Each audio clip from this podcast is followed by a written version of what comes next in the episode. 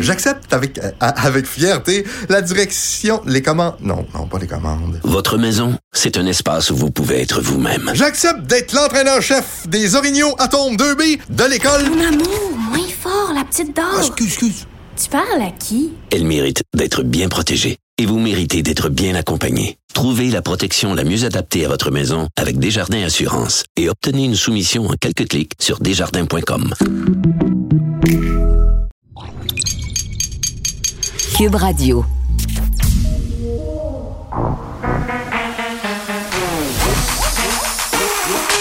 Elle a une opinion sur tous les sujets. Pour elle, toutes les questions peuvent être posées. Geneviève Peterson. Cube, Cube- Cube- Cube Radio. Hey, salut tout le monde, bienvenue à l'émission. Vendredi, hein, déjà de cette première semaine retour en onde, on dirait déjà que l'année 2021 est commencée depuis mille ans. Euh, tu sais, première semaine que tu reviens normalement là. euh, ou qu'on retourne travailler après les vacances de Noël. Bon, là, c'était pas tout à fait comme d'habitude, vous allez me dire, là, mais vous comprenez l'idée. Tu sais, c'est relax, c'est smooth. Tu te dis, je vais prolonger l'esprit de Noël encore un peu parce que ça me tente d'être vraiment relax. Quand tout à coup, paf, coup d'État au Capitole, mesures sanitaires renforcées, couvre-feu. Ça commencerait. Pour vrai, j'aurais le goût de prendre la pilule qui fait s'endormir jusqu'à l'année prochaine. Hein? Cette pilule-là, là, je, je la prendrais maintenant parce que, en tout cas, J'espère que la première semaine de 2021 n'est pas à l'image de ce que l'année sera, parce qu'il va falloir euh, attaquer, attacher, pardon, nos trucs avec de la broche. Pour vrai, là, ça commence euh, en force et pas nécessairement euh, de la bonne façon. Point de presse fort attendu ce matin de notre bon ministre de l'Éducation, Jean-François Roberge. Évidemment, ça fait réagir. On s'attendait, euh, on voulait cette annonce-là, tant les parents que les acteurs milieu de l'éducation, parce qu'il y a beaucoup de questions. Je résume rapidement, euh, évidemment, qu'est-ce qui a été annoncé? On va y revenir en cours d'émission avec la direction des établissements. Moi-même, je vais en reparler un petit peu plus tard, euh, comme parent, comme mère, comment j'ai reçu ça, est-ce qu'on a répondu à mes questions? Mais au départ, là, ce qui ressort de tout ça, rapidement, du masque obligatoire pour les élèves de 5 6e année. Ça, on le savait déjà, là, ça avait été abordé par François Legault un peu plus tôt cette semaine. Euh, on fait porter le masque dans les déplacements à l'école, dans les transports scolaires, ça veut dire dans les corridors, pas dehors. Euh, mais quand même, je voyais déjà beaucoup de commentaires de personnes qui travaillent dans le milieu de l'éducation qui disaient que ça allait être compliqué de, la gestion des masques au primaire. Euh, Est-ce qu'on n'aurait pas été aussi bien de faire comme au secondaire et à la formation pour adultes, c'est-à-dire de distribuer des masques de procédure et de changer ce masque-là deux fois par jour? c'est quand même touché, là, gérer des masques. Il faut les toucher comme du monde. Il faut savoir euh, ne pas les porter trop longtemps. Et avec entrée et sortie à l'école primaire, parce qu'au primaire, tu as quelque chose qui s'appelle la récréation.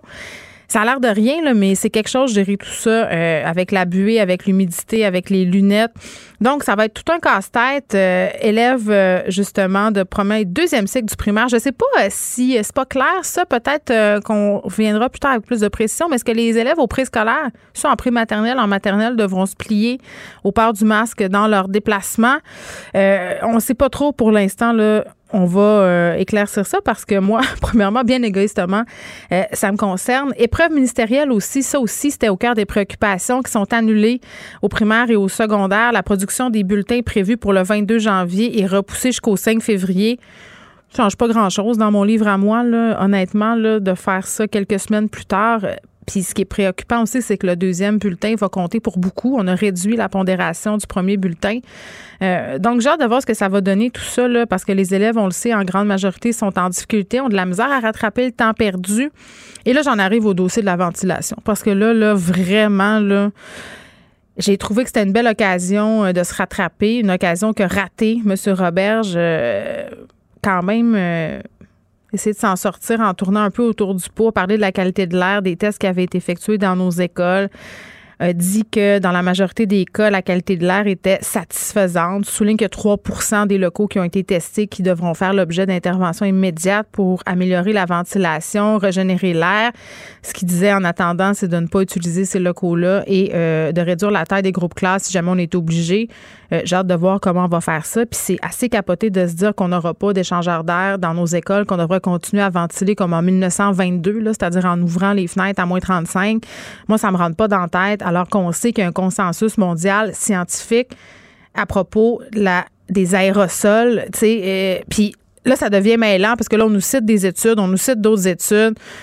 C'est vraiment compliqué là, pour les non-scientifiques que nous sommes de s'y retrouver là-dedans, vraiment. Mais euh, la question des aérosols. En tout cas, je trouve quand même qu'on on, essaie de s'en tirer au niveau du gouvernement québécois par rapport à tout ça et c'est pas rassurant. C'est pas rassurant d'en renvoyer nos enfants euh, à l'école lundi parce qu'on n'est pas sûr. En tout cas, moi, il n'a pas réussi à me prouver, M. Roberge, tantôt au point de presse, hors de tout doute, que la ventilation n'était pas problématique et que c'était géré de la bonne façon. Donc, euh, on va voir comment euh, il s'en sort avec tout ça parce qu'il sera assurément questionné par les oppositions. On le sait, là, Mme Marois Risky, qui est assez virulente sur ce dossier-là, euh, va assurément le questionner, se fera questionner aussi, j'imagine, sur les gens, par les gens, pardon, sur le terrain. On y reviendra plus tard en cours d'émission, mais tout de suite, on va se parler d'Air Canada, des influenceurs, euh, de fonctionnaire fédéral aussi qui est parti en voyage sur le bras. Je suis avec Alain Terrien, qui est député du Bloc québécois. Alain Terrien, bonjour. Bonjour, Mme Peterson. Bonne année à vous. Je ne sais pas s'il est trop tard pour vous le souhaiter, mais je vous le souhaite quand même. Bonne ben, année à vous et à votre euh, équipe. Je vous la souhaite euh, également. On a jusqu'au 14 janvier, moi, je dis, pour se souhaiter euh, bonne année. Je vais retenir cette date-là. bon, absolument. Une personne qui passe un début d'année assez rocambolesque, c'est Dominique Baker, qui est une gestionnaire au Bureau des services de santé, des voyages et aux frontières de l'Agence de la santé publique du Canada. C'est quand même assez ironique. Euh, cette femme-là, euh, juste pour faire un petit topo, parce que ça fait beaucoup jaser aujourd'hui, c'est fâchant. Euh, dans sa vie, elle est aussi une influenceur. Elle a une 60, environ 60 000 abonnés sur Instagram, si je ne m'abuse. Et elle est partie subventionnée, rémunérée par Air Canada pendant la période des fêtes. Donc une période où c'était pas recommandé de voyager par le gouvernement. A fait des publications commanditées sur les réseaux sociaux. Elle était en Jamaïque avec une amie, s'est photographiée avec euh, son verre à la main. Moi, j'ai vu tout ça aller. Évidemment, ça pose des questions éthiques, la question euh, des influenceurs qui voyagent, M. Terrien, mais encore plus quand c'est une fonctionnaire euh, fédérale, parce que moi, je me suis posé la question, je vous la pose qu'un employé de l'État devrait avoir le droit d'être rémunéré par des entreprises privées. Il y a toute la question du double emploi, me semble, quand tu es un employé dans la fonction publique. La plupart du temps, les gens qui travaillent dans les universités du Québec, par exemple, tu as une clause qui t'interdit le double emploi. Écoutez, écoutez, le manque d'éthique est flagrant à plusieurs niveaux. Elle travaille pour la santé publique du Canada. Elle se fait payer un voyage. Elle est en plus une influenceur. Elle met ça sur les, réseaux sociaux, alors que la population en général est en confinement, mm. fait d'immenses sacrifices. Je veux dire, la cour est pleine. Là. Cette personne-là, là, elle, est euh, censée donner l'exemple. Comme, comme, si on parle beaucoup des députés, des ministres, et ainsi de suite, mais la fonction publique aussi a ses responsabilités. Les gens qui travaillent en plus pour la santé publique du Canada doivent avoir cette responsabilité supplémentaire-là. Moi, je ne peux pas concevoir que, en plus, Air Canada, qui est un citoyen corporatif, qui a eu beaucoup d'argent historiquement de la part des gouvernements et par conséquent des contribuables. À ce moment-là, vient faire un pied de nez gigantesque à toutes les démarches qui sont faites par la population pour essayer de finir cette deuxième vague-là. C'est complètement fou. Écoutez, cette histoire-là, c'est un cauchemar. Là. Euh, je ne comprends pas où, où euh, était cette personne-là là, dans sa tête, qu'est-ce qui se passait pour faire euh, autant de dégâts au niveau de l'image publique, au niveau euh, du message qu'on envoie de la part de la de, hein, de, la part mm. de l'État, les fonctionnaires qui, je vous dis là, les fonctionnaires ont encore un emploi, la plupart d'entre eux travaillent encore, alors que la que certaines parties de la population qui ne peuvent plus travailler, des restaurateurs qui sont souvent en situation de faillite technique, euh, des gens qui perdent leur rêve, qui perdent qui perdent tout sur quoi ils avaient investi. Mm. pendant ce temps-là, cette personne-là s'en va dans le sud euh, aux frais euh, d'Air Canada. Écoutez, c'est complètement fou. Moi, je n'en reviens pas de cette, histoire. Oui, puis c'est excessivement euh, frustrant par ailleurs, Mme Baker, qui a reconnu son erreur. Est-ce qu'elle devrait, selon vous, être licenciée? Ben, moi, je pense que, écoutez, dans une situation comme ça, il n'y a pas grand-chose qui fait qu'on devrait retenir cette, cette personne-là au travail où elle est. Je pense qu'elle a fait l'exemple parfait qu'elle n'est pas conséquente de, de, de ce qu'elle représente. Et donc, moi, je pense qu'elle devrait quitter. Oui. Euh, on tape beaucoup sur la tête euh, des influenceurs, M. Terry. Genre, sortons du cas de Mme Baker euh, plus particulièrement. Là, on en a vu plusieurs ces dernières semaines, euh, des gens quittés pour le Sud, des gens dont c'est le métier de voyager, des influenceurs. les influenceurs qui, soulignons-le quand même au passage, je ne veux pas les prendre en pitié, là, c'est pas ça du tout, mais il faut quand même le dire, qui ont perdu la majorité de leurs revenus. Là. Pour la plupart, là, c'est une situation excessivement difficile de voir une compagnie, vous l'avez dit, comme Air Canada, peut-être profiter de ça pour euh, faire des partenariats rémunérés, euh, les envoyer là-bas, alors que justement, vous l'avez dit, tout le monde est en train de se priver, alors que le gouvernement mhm. canadien dit ne sortez pas, que la province euh, aussi, au niveau du Québec, on dit que les voyages sont pas recommandés. C'est de la délinquance corporative, carrément. Ben moi, je, moi, je pense que s'il y a quelqu'un qu'on doit pointer du doigt, là, c'est Air Canada comme je vous ai dit tantôt, Air Canada, c'est une entreprise qui a bénéficié des largesses de l'État et des hmm. contribuables, de votre argent et mon argent. Et là, la santé publique dit clairement qu'on ne veut pas faire de voyages non essentiels. On veut qu'on limite le plus possible les déplacements. Et cette entreprise-là, qui, en plus de ne pas rembourser les billets d'avion qui ont été achetés avant la pandémie, en plus, ben, va favoriser les influenceurs pour amener les gens à, euh, à faire le contraire de ce qui, ce qui, qui est proposé par la mm. santé publique. Puis je rajoute aux influenceurs la situation du remboursement des billets. Au lieu de rembourser les billets, ils vont donner des rabais et des crédits de voyage. Donc, aussi, avec les influenceurs, ils incitent les gens à ne pas être solidaires de la santé publique et des gens qui, euh, qui euh, sont en confinement, mais en plus, avec l'impossibilité de rembourser les billets, ben, il propose tout simplement des voyages à ces gens-là. Non, non, puis c'est capoté. Euh, on va se le dire, ben M. Terrien, là, euh, l'objectif de cette campagne-là, moi, je, suis un peu allée voir qu'est-ce qui s'était fait. C'est quoi le type de publication qui avait été fait par les personnes rémunérées par Air Canada?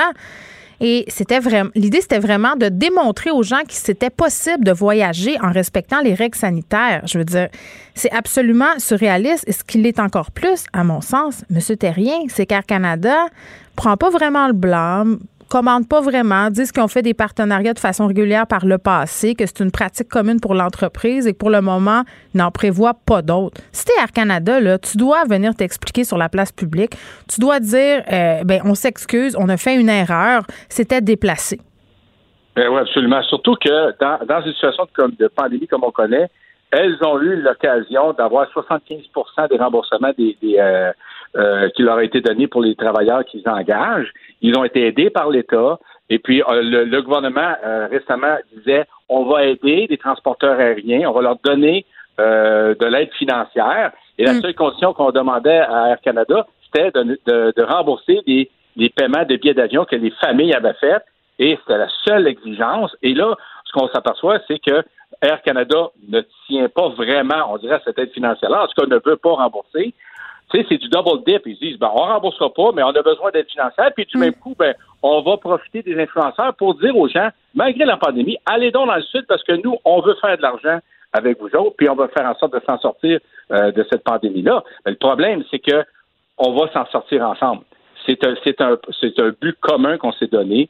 Tous les, moi, je sais que vous, avec votre famille, vous avez des enfants, ben, on fait des sacrifices. Moi, je fais des sacrifices, ma famille, et puis, euh, on est plein de gens à se limiter dans nos déplacements, puis on voit un, citoyen coopératif être aussi, euh, aussi déconnecté de la réalité. Moi, écoutez, je n'en reviens pas. Non, c'est fâchant. Euh, ma fille ah de 14 ans, hier soir, était sans connaissance parce qu'elle me disait, ben, qu'est-ce qu'ils font tous dans le Sud, ces gens-là? Ça n'a aucun bon sens.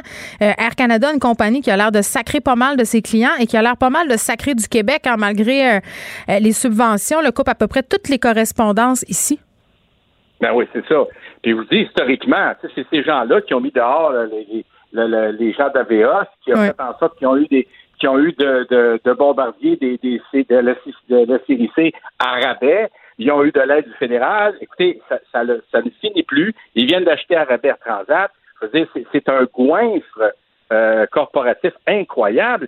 Et puis, il est temps de, les remettre à, leur place. Et ça, c'est le, rôle du gouvernement fédéral, de leur dire, un, vous remboursez vos billets d'avion euh, mm. qui, ont été payés, et ensuite, faites en sorte que, de, limiter le plus possible les déplacements que vous allez offrir aux, gens pour le tourisme, pour des voyages non essentiels. Il me semble qu'il va falloir que là, s'ils sont pas capables de se raisonner eux-mêmes, ben, je pense que le gouvernement devrait intervenir. Ben, regardez, M. Terrien, acheter ses votés, là, quand on va pouvoir recommencer à voyager, une chose est certaine, moi, je prendrai plus, euh, je ne choisirai plus Air Canada. C'était déjà pas ma compagnie euh, préférée. Il y a le compte euh, Instagram qui existe, Cancel Influenceur. Là, moi, je dis Cancel Air Canada.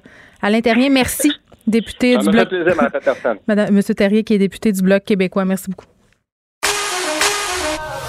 Pour elle, une question sans réponse n'est pas une réponse. Geneviève Peterson. Cube Radio. On est avec Nicole Gibault. Salut, Nicole. Salut Geneviève. Écoute, une décision euh, fort attendue dans le dossier d'Hugo Fredette qui est copé d'un minimum euh, de 25 ans euh, d'emprisonnement. Nicole, tu as assisté virtuellement à tout ça via Teams? Oui, oui. Alors, euh, j'ai eu euh, la possibilité, la chance de, de, de l'écouter. Et euh, vraiment, euh, tu sais, c'est de l'organisation, là, on le sait, là, mais ça s'est très, très, très bien passé. Euh, et, et ça, c'est intéressant de le savoir, là, qu'on est capable de le faire. Évidemment, salle de cours virtuelle. pépins. Oui, oui, il y a tout le temps des petits pépins, là, mais ça s'est très bien passé. Puis on entendait très bien, on voyait très bien euh, les parties, etc. Donc, euh, ouais, c'était c'est une décision. Moi, je suis pas surprise du tout. Il n'y a pas un juriste au Québec qui est surpris de cette décision-là quand on a évidemment eu la décision dans euh, Bissonnette que de la Cour d'appel. C'était clair parce qu'en droit, il y a un principe qui s'appelle le stare decisis. C'est c'est un grand mot. Tout ce que ça veut dire, c'est que tous les tribunaux sous la Cour d'appel, euh, que ce soit la Cour supérieure, la Cour du Québec, en fait, tous les tribunaux inférieurs euh, doivent euh, suivre le- la ligne de conduite, euh, évidemment, là, qui était qui, qui est la Cour d'appel. La Cour d'appel a décidé dans sa décision pour euh, dans Bissonnette que l'article en question sur les peines multiples là, était ina- inopérable, euh, inconstitutionnel, invalide. Alors, c'est clair qu'à ce moment-là, la juge, la chance, ne pouvait pas décider à l'encontre, ça aurait été euh, assez difficile, de- d'aller à l'encontre de la décision du plus haut tribunal. C'est un peu notre Cour suprême au Québec. Maintenant, quand je parle de Cour suprême, là, je pense qu'il faut que ça aille en Cour suprême. Il faut que ce dossier-là se, se rendre à la Cour suprême, que ça soit dans Bissonnette, que ça soit dans Hugo Fredette, euh, que ça soit dans n'importe quel dossier au Canada.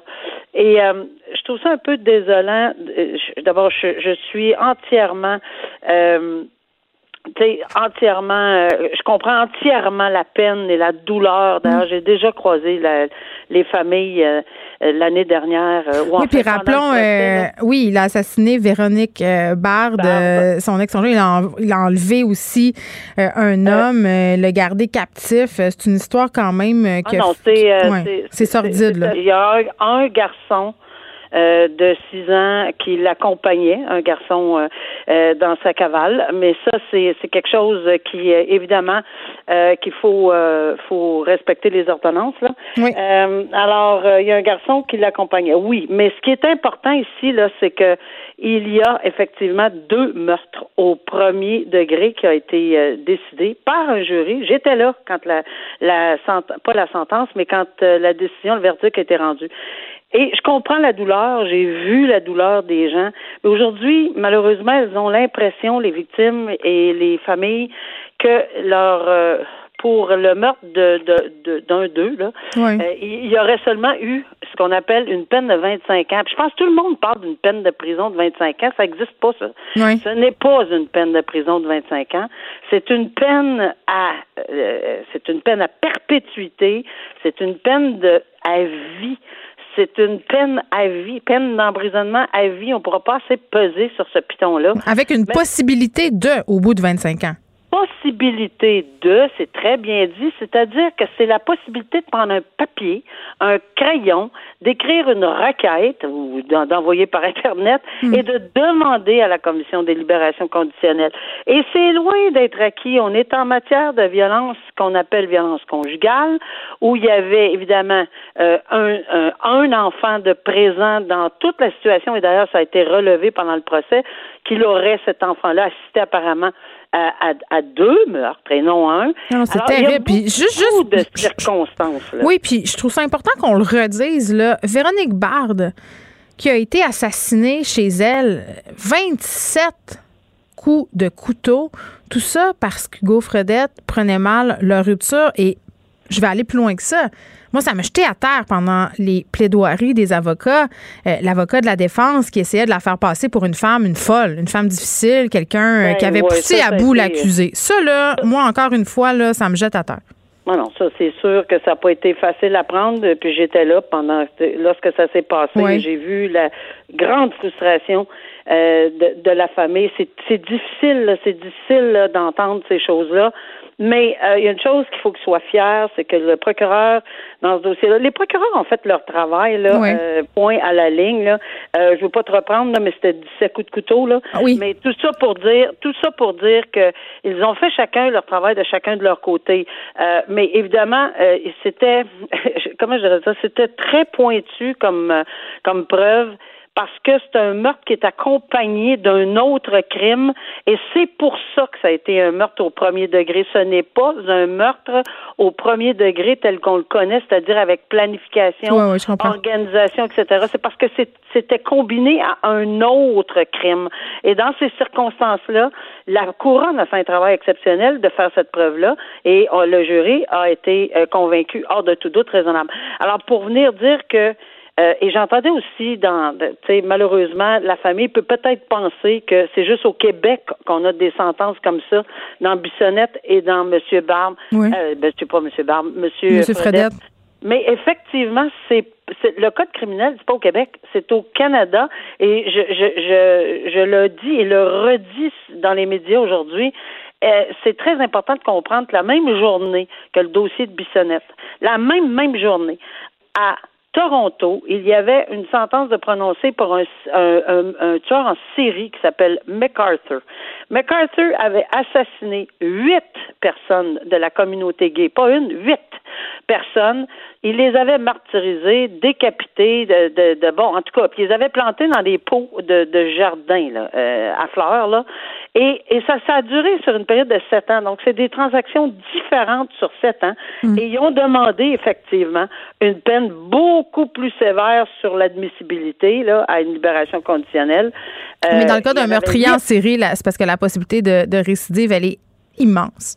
Immense. Mais le juge n'a pas accepté. Alors ça, c'est un dossier, même chose, huit personnes de meurtre. Fait qu'il faut pas calculer, à mon avis, faut pas que la peine soit justifiée, pas la peine, la- la- la- tu sais, que les gens aient beaucoup de plus de peine parce qu'il y en a un, deux ou trois. Je comprends, par exemple, euh, qu'ils soient assez euh, Mais c'est jamais assez quand c'est un membre de ta famille. C'est clair, là. Jamais assez. J'ai eu à rendre des sentences pour des meurtres et, et, et j'ai- c'est ma première phrase que je disais aux gens dans la salle. Je- jamais tout ce que je vais vous dire ou tout ce que je vais donner comme numéro aujourd'hui pour remplacer l'être cher que vous avez perdu. Voyons, c'est c'est- c'est impossible. Maintenant, on a un genre de, de, de on dit, tu sais, je, je trouvais ça désolant de penser que, euh, par exemple, la fille de de, de Monsieur Lacasse pense que que son père n'a- est décédé puis qu'il n'y a pas eu que Monsieur euh, Fredette n'a pas eu de peine. Je trouve ça désolant parce que parce que c'est c'est pas le cas, mais mais c'est le droit qui dit que en ce moment la sentence est est, est pas valide lorsqu'on applique des blocs de 25 ans. Ça veut pas dire que ça va pas changer parce que c'est la Cour suprême Geneviève qui devrait se prononcer et et on, tous les juristes s'entendent pour dire s'il vous plaît adressez-vous à la Cour suprême quelqu'un un procureur général un DPCP là dans une province pour qu'on règle ce dossier-là une fois pour toutes. Est-ce que la peine multiple est-ce qu'on peut les additionner en note de 25? Le juge Huot avait trouvé ça pas une bonne idée. Lui avait décidé de réécrire la loi dans Bissonnette, puis la Cour d'appel a dit non. Vous pouvez pas réécrire la loi, vous êtes juge. C'est le législateur qui, qui, qui écrit les lois. Vous, vous les appliquez. Nous, juges, on les applique.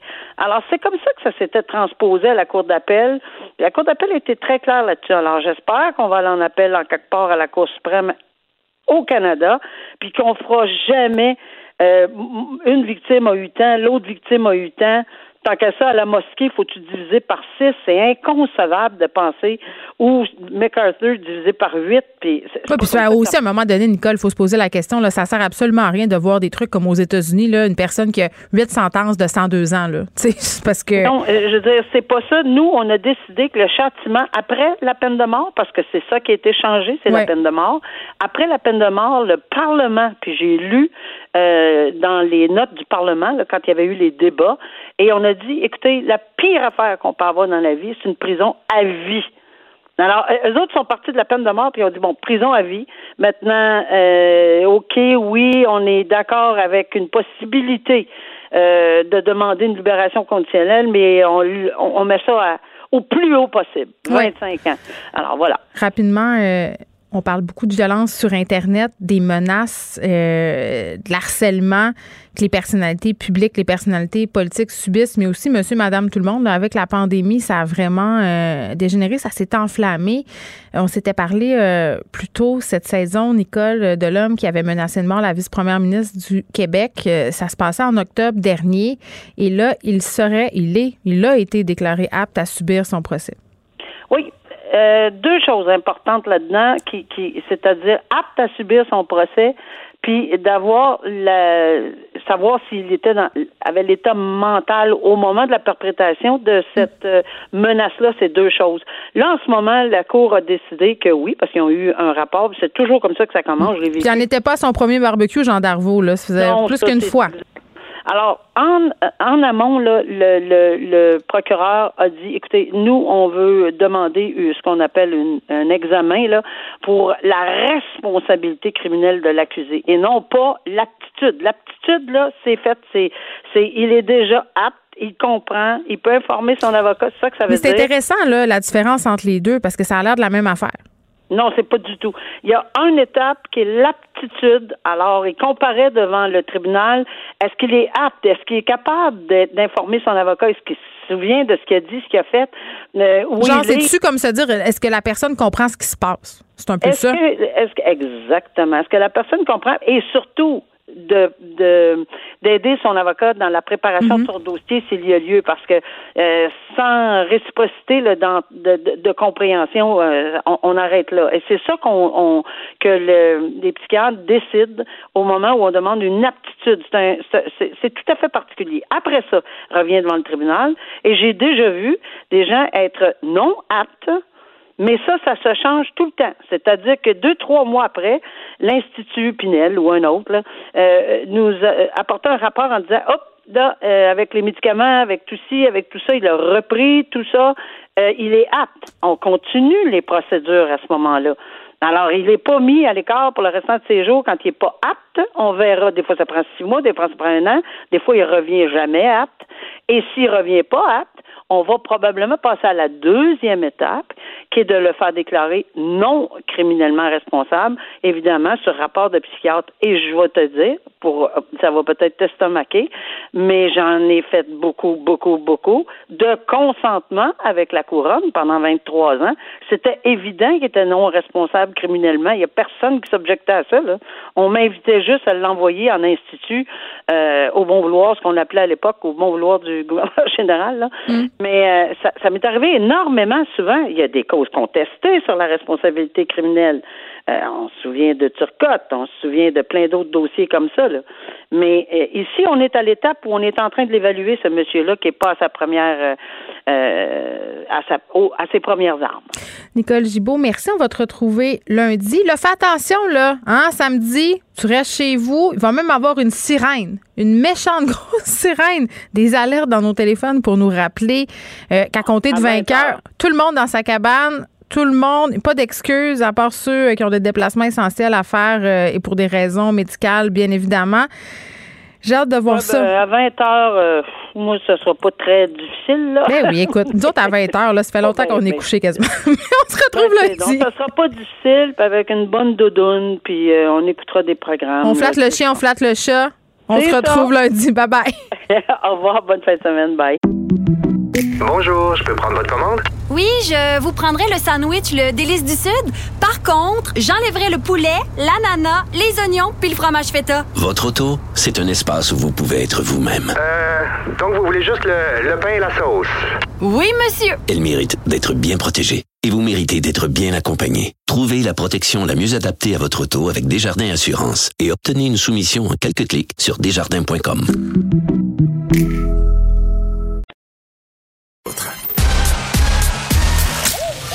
Geneviève Peterson. Elle réécrit le scénario de l'actualité tous les jours. Vous écoutez Geneviève Peterson. Cube Radio. Bon, yes, je suis contente. On va revenir sur ce point de presse qu'on attendait vraiment beaucoup avec euh, des gens qui sont véritablement sur le terrain, donc euh, qui savent euh, si les annonces qui ont été faites aujourd'hui sont positives ou s'il y a encore du chemin qui pourrait être fait. On est avec Nicolas Prévost, qui est président de la Fédération québécoise des directions d'établissements d'enseignement. Monsieur Prévost, bonjour. Bonjour, Madame Peterson. Ça faisait longtemps qu'on ne s'était pas parlé. Bonne année. Ben oui, bonne année aussi à vos auditeurs. Oui, ça faisait un petit bout. Bon, est-ce que commence bien votre année euh, avec les annonces que vient de faire M. Roberge? Euh, oui, elle commence bien. Elle a bien débuté d'ailleurs avec l'annonce du retour des élèves euh, du primaire là, tel que prévu le 11 janvier. C'était déjà une première très bonne nouvelle. Bon, on voit que pour le secondaire, là, ça sera une semaine plus tard, mais dans l'ensemble, quand même, on peut dire que c'est une bonne nouvelle. Puis avec les annonces d'aujourd'hui, je vous dirais qu'aussi, euh, on, voit là aussi beaucoup, beaucoup de choses qu'on souhaitait, qu'on demandait au niveau de la Fédération québécoise, là, des directions d'établissement, notamment le changement de pondération de la première étape vis-à-vis de la deuxième. On n'a pas euh, les chiffres encore là, qui sont déterminés euh, par, par étape, la pondération exacte. Mm. L'explication qu'on nous a donné quand même logique, dépendamment aussi de l'état de la situation, parce qu'on ne sait pas ce qui nous attend, malheureusement, dans l'évaluation, dans l'évolution de la pandémie. Donc, euh, on va attendre de voir un peu avant de donner là, des chiffres exacts au niveau de la pondération. Mais on ne sait pas ce qui nous attend au niveau de la pandémie, euh, mais on ne sait pas non plus ce qui nous attend tellement au niveau des évaluations. Je vous trouve bon élève, pour vrai, Monsieur Prévost. J'aurais eu tendance à penser que vous seriez un peu plus euh, mitigé parce que moi, quand j'ai entendu ça, pour vrai, par rapport au bulletin, par rapport aussi à la pondération des examens du ministère, bon, les examens du ministère, ça allait de soi. Là, je pense que personne se disait que c'était une bonne idée de les maintenir. Mais le bulletin, de le repousser d'à peine deux semaines et de remettre, si on veut, de repousser ça, la pondération au deuxième bulletin, d'y faire prendre autant d'importance. Moi, j'ai pas vraiment l'impression que ça va aider euh, les élèves qui sont déjà en grande difficulté. Ça va racheter un stress, ça va racheter une pression. Puis je sais pas dans quelle mesure ça serait possible de faire une espèce de write-off collectif sur cette année-là, là, mais de conserver des bulletins tels dans la forme actuelle, je le sais pas. Ben, euh, euh, tout d'abord, pour le bulletin, euh, il n'est pas repoussé. Il faut, comprendre qu'il peut être repoussé jusqu'au 5 février. Mais les établissements qui sont prêts à le remettre le 22 janvier pourront le faire. Ça, c'est une demande qu'on avait parce que beaucoup, beaucoup de, d'écoles qui étaient déjà prêts à transmettre l'information aux parents. Mm-hmm. et, ça fait tellement longtemps que les parents ont poursuivi d'informations dans certains cas que ça, ça peut être vu comme ah, on une On sait pas trop qu'est-ce qui se passe. On sait pas. Au, niveau. Puis concernant les, les notes ou euh, tout ça, moi je pense mm. que l'important, euh, c'est un peu ce que je viens de vous, de vous dire, c'est comme parent, bon, j'ai déjà eu des mes, mes, deux enfants qui ont fréquenté, puis la, puis je souhaite ça aussi pour les parents qui ont des enfants encore à l'école, tout ça, mais de, de c'est de connaître au-delà de la note ou euh, que ce soit une note chiffrée ou une note euh, réussie ou échec, c'est que les, parents reçoivent l'information sur leur sur le cheminement des élèves. Ça, je vous rejoins à, à, 100 à ce niveau-là, de transmettre le plus d'informations possible, mais maintenant de, de diminuer la pondération du premier bulletin et d'augmenter la pondération du deuxième bulletin. Nous, on y voit là quand même euh, une source là, euh, justement pour enlever de la pression là, euh, sur nos élèves là, qui, après une première étape, ne, ne verraient peut-être pas le bout de la comment il ferait pour y arriver. Là. C'est plus à ce niveau-là. Oui, c'est peut-être moins décourageant. Oui, peut-être, OK. Euh, par rapport, euh, un truc intéressant, c'est l'accompagnement aussi aux élèves en difficulté, là, de pouvoir solliciter euh, des élèves qui sont qui étudient en enseignement pour donner du tutorat. Ça, je pense que c'est une méchante bonne idée. Oui, c'est une très, très bonne idée. on souhaite vraiment, cependant, que les gens répondent à l'appel, que nos étudiants qui sont au bac présentement là, en éducation, là, euh, qui eux aussi vivent des, des moments euh, pas faciles, il hein, faut le dire, hein, quand on étudie au collégial, à l'université, de la vie sociale euh, prend aussi une importance. Ils se sentent oubliés, hein? Ils se sentent oubliés, les élèves du cégep et l'université en ce moment, dans les annonces qui sont faites. beaucoup nous écrivent pour nous dire allez-vous parler nous autres à un moment donné? C'est ce qu'on entend aussi beaucoup. Mais par cette mesure-là, est-ce que ça, ça pourrait l'aider justement à, à, à, être un peu plus décloisonné, là, puis à pouvoir vivre euh, et donner un coup de main euh, à nos élèves là, qui présentent des difficultés. Euh, effectivement, c'est une très, très bonne idée. Mais maintenant, il faudra voir si l'appel sera entendu là, par la population et par les, les, mm. étudiants au bac. Bon, M. Prévost, la fameuse question de la ventilation. pour vrai, là, je- pff, là, on dirait que plus personne sait quoi penser. M. Roberge qui dit euh, qu'on n'installera pas de purificateur d'air dans les écoles, qu'on va continuer à ventiler en ouvrant les fenêtres quand c'est possible, qu'on a fait, des euh, qu'on a fait faire euh, des tests d'air, que ça va, sauf dans 3 euh, des locaux. Vous en êtes où, vous, par rapport à ça, la fameuse question de la ventilation? Parce qu'ouvrir les fenêtres l'hiver, c'est un peu compliqué. Oui, c'est- sûr que ça, demande une, logistique un peu plus grande, mais quand on parle, puis j'ai j'ai discuté beaucoup avec euh, des gens des ressources matérielles là, Ouais. qui sont, entre autres, là, de ma commission scolaire, là, qui sont beaucoup plus euh, outillés que, que moi à ce niveau-là. Ils m'expliquaient vraiment que effectivement, l'apport, la ventilation naturelle est, est la meilleure des choses, mais ça demande quand même une certaine rigueur dans le fait de, de, de, de laisser la porte de la classe ouverte pour s'assurer de, de cette ventilation-là. Donc, euh, oui, ça demande une certaine logistique au niveau de la classe. Mais c'est qu'il fait froid aussi, pense- hein? Tu sais, la Oui, base. Oui, Oui, c'est sûr qu'à la base, euh, en temps hivernal, euh, heureusement, les températures sont plus clémentes. On va souhaiter que ça se poursuive, mais bon, c'est, c'est, est-ce qu'on peut utiliser les temps de, de classe là, les- où il n'y a pas de fréquentation? Moi, ce qui m'inquiétait un petit peu plus dans l'annonce, un petit bémol, euh, euh, c'est de- d'entendre euh, aussi que s'il y a des classes, parce qu'il y en a hein, qui ont dépassé le, le 1000 euh, Mm. ppm en question, puis là, on entendait ben, de ne pas utiliser ces locaux-là si euh, jamais, avant d'apporter les ajustements Ben oui. nécessaires pour que la On va inventer, soit- euh, on va inventer des locaux, M. Prévost. Vous saviez pas ça? Ouais, ben, c'est c'est plus ça qui m'inquiète. Il y, a des, en- il y a des endroits où il y a de l'espace disponible, mais pour plusieurs écoles au Québec, euh, euh, c'est ça, on ne pourra pas les mettre sur les toits, malheureusement. Là. Nos roulottes, nos roulottes scolaires, est-ce qu'elles sont bien aérées?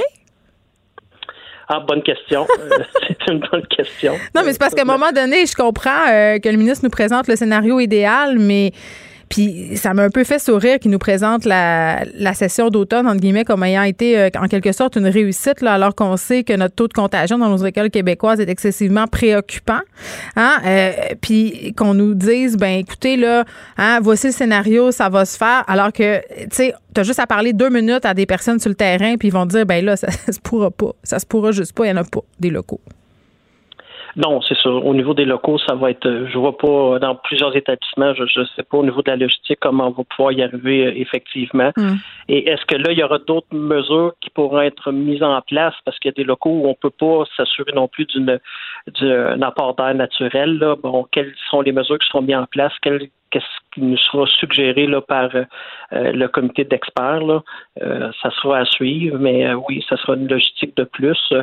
Mais sur la présence des élèves, c'est quand même une- bonne, très bonne nouvelle, en tout cas pour plein, plein, plein de raisons. On- et on souhaite maintenant que, que la pandémie, en tout cas, que cette fameuse courbe puisse à un moment donné diminuer pour qu'on retrouve euh, une école un peu plus normale. Ben, il faudra, il faudra que le taux de contagion baisse dans les établissements. Puis je sais pas, euh, avec les mesures qui vont être mises en place, comment euh, ça va être vraiment efficace. Là, si on se parle de la gestion des masques, entre autres, pourquoi ne pas distribuer des masques de procédure aussi aux primaires? Parce que la gestion des masques, euh, de la première à la sixième année, ça va être quand même assez complexe. Gérer des masques en tissu, la récréation rentre sort. Est-ce que les petites maternelles vont devoir le porter dans les déplacements? Ça va quand même être assez complexe à gérer. Est-ce que ça va être efficace si les enfants manipulent leurs masques eux-mêmes? Tu sais, à un moment donné, tu te dis. Oui, pour les plus petits, effectivement, ça va être une, une gestion. Là. Bon, la bonne nouvelle, c'est qu'on sait que le masque de procédure est beaucoup plus efficace que le, le couvre-visage, donc il sera fourni maintenant euh, au secondaire. Euh, Est-ce qu'on devrait faire la même chose au niveau du masque de procédure pour nos cinquième, sixième années? Ben oui. J'entendais là que euh, je pense qu'on pourrait déjà faire euh, ce, ce mouvement-là aussi. Pour les plus petits, bon, euh, il, il, il va être demandé dans les déplacements, euh, non pas en classe, mais dans les déplacements. On parle de déplacements dans Mm. l'école parce que sur la cour de récréation, dans les lieux communs, euh, où là, ils ne seront pas obligés de le porter. euh, puis il y aura le port du masque aussi dans l'autobus. Comme un enfant de petits, bon, 7 c'est- ans qui taponne son masque, tu sais, sais comme pas emporter. Non, c'est ça. C'est, c'est- c'est- ça, va, ça, ça va être une logistique qui est plus, euh, plus grande, effectivement, pour nos plus petits. Là. Puis on sait que pour les masques de procédure, il n'en existe pas. En tout cas, moi que je me trompe, là, euh, mais dans des Pour les enfants? Pour les, plus- pour les enfants, euh, Ah, moi, j'ai un petit truc. Tu twists, tu twists les petites oreillettes, puis ça marche. Ça, ça rentre dans les petites faces. Ben, en tout cas, c'est le système D, comme on dit, mais il y, a, façon de moyenner, puis je pense qu'on pourrait en fabriquer aussi. Là. On est capable euh, de bien des choses. Donc, ce que je retiens, M. Prévost, c'est que vous êtes globalement satisfait des mesures qui ont été annoncées aujourd'hui.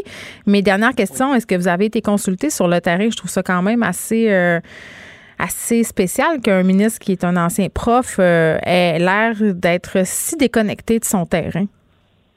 Nous, on a eu deux, euh, deux rencontres de consultation concernant les, les des mesures. Une première rencontre le 11 décembre dernier, hmm. où il y avait quand même beaucoup de partenaires, là, je vous dirais une trentaine de, de partenaires du réseau d'éducation, où on, on a été euh, consulté sur qu'est-ce qui pourrait être mis en place là, au niveau pédagogique pour le soutien à nos élèves. Et on a eu une rencontre là, mercredi matin, là, une courte rencontre là, pour, euh, pour voir quelles seraient nos dernières euh, bon, des dernières choses qu'on pourrait donner comme information au niveau du ministère. Mm. Euh, ça, on a eu deux, deux deux temps de consultation précis à ce niveau-là.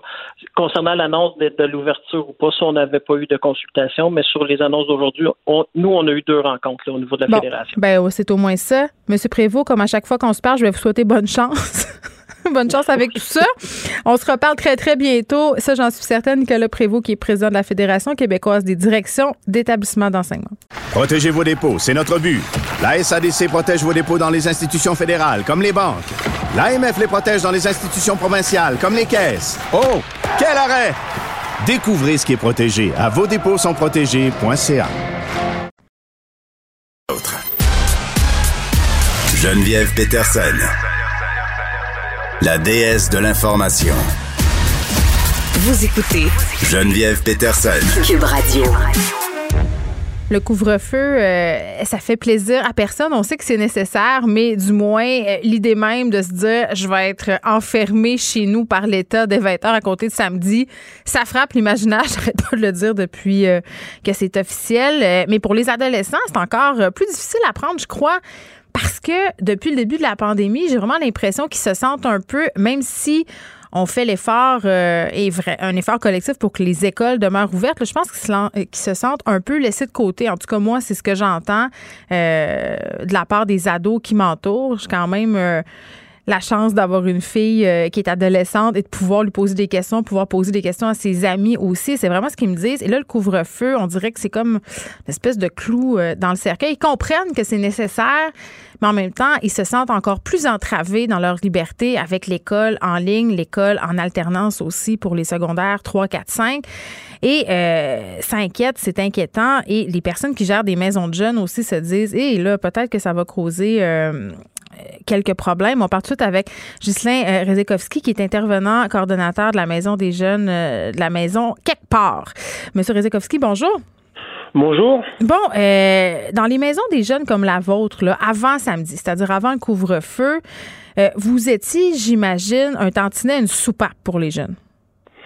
Alors effectivement, euh, avant le couvre-feu, on avait déjà euh, les mêmes mesures qui sont mises un petit peu partout concernant euh, toutes les règles sanitaires, qui sont qui sont une contrainte effectivement aussi pour les jeunes, mais au moins ils avaient un espace où ils pouvaient communiquer avec nous, où on pouvait discuter de toutes leurs problématiques, où les activités qui étaient mises en place leur permettaient de pouvoir lâcher prise, d'avoir un endroit où ils étaient en sécurité, d'avoir un lieu où ils se sentent euh, chez eux et qui leur permettait aussi de décompresser de l'école ou de la maison.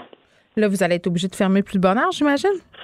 Alors effectivement, le, le, confinement nous oblige aussi à fermer à 7 heures pour que tout le monde puisse rentrer euh, à la mm. maison et ne soit pas dans, dans, dans des conditions qui soient hors la loi.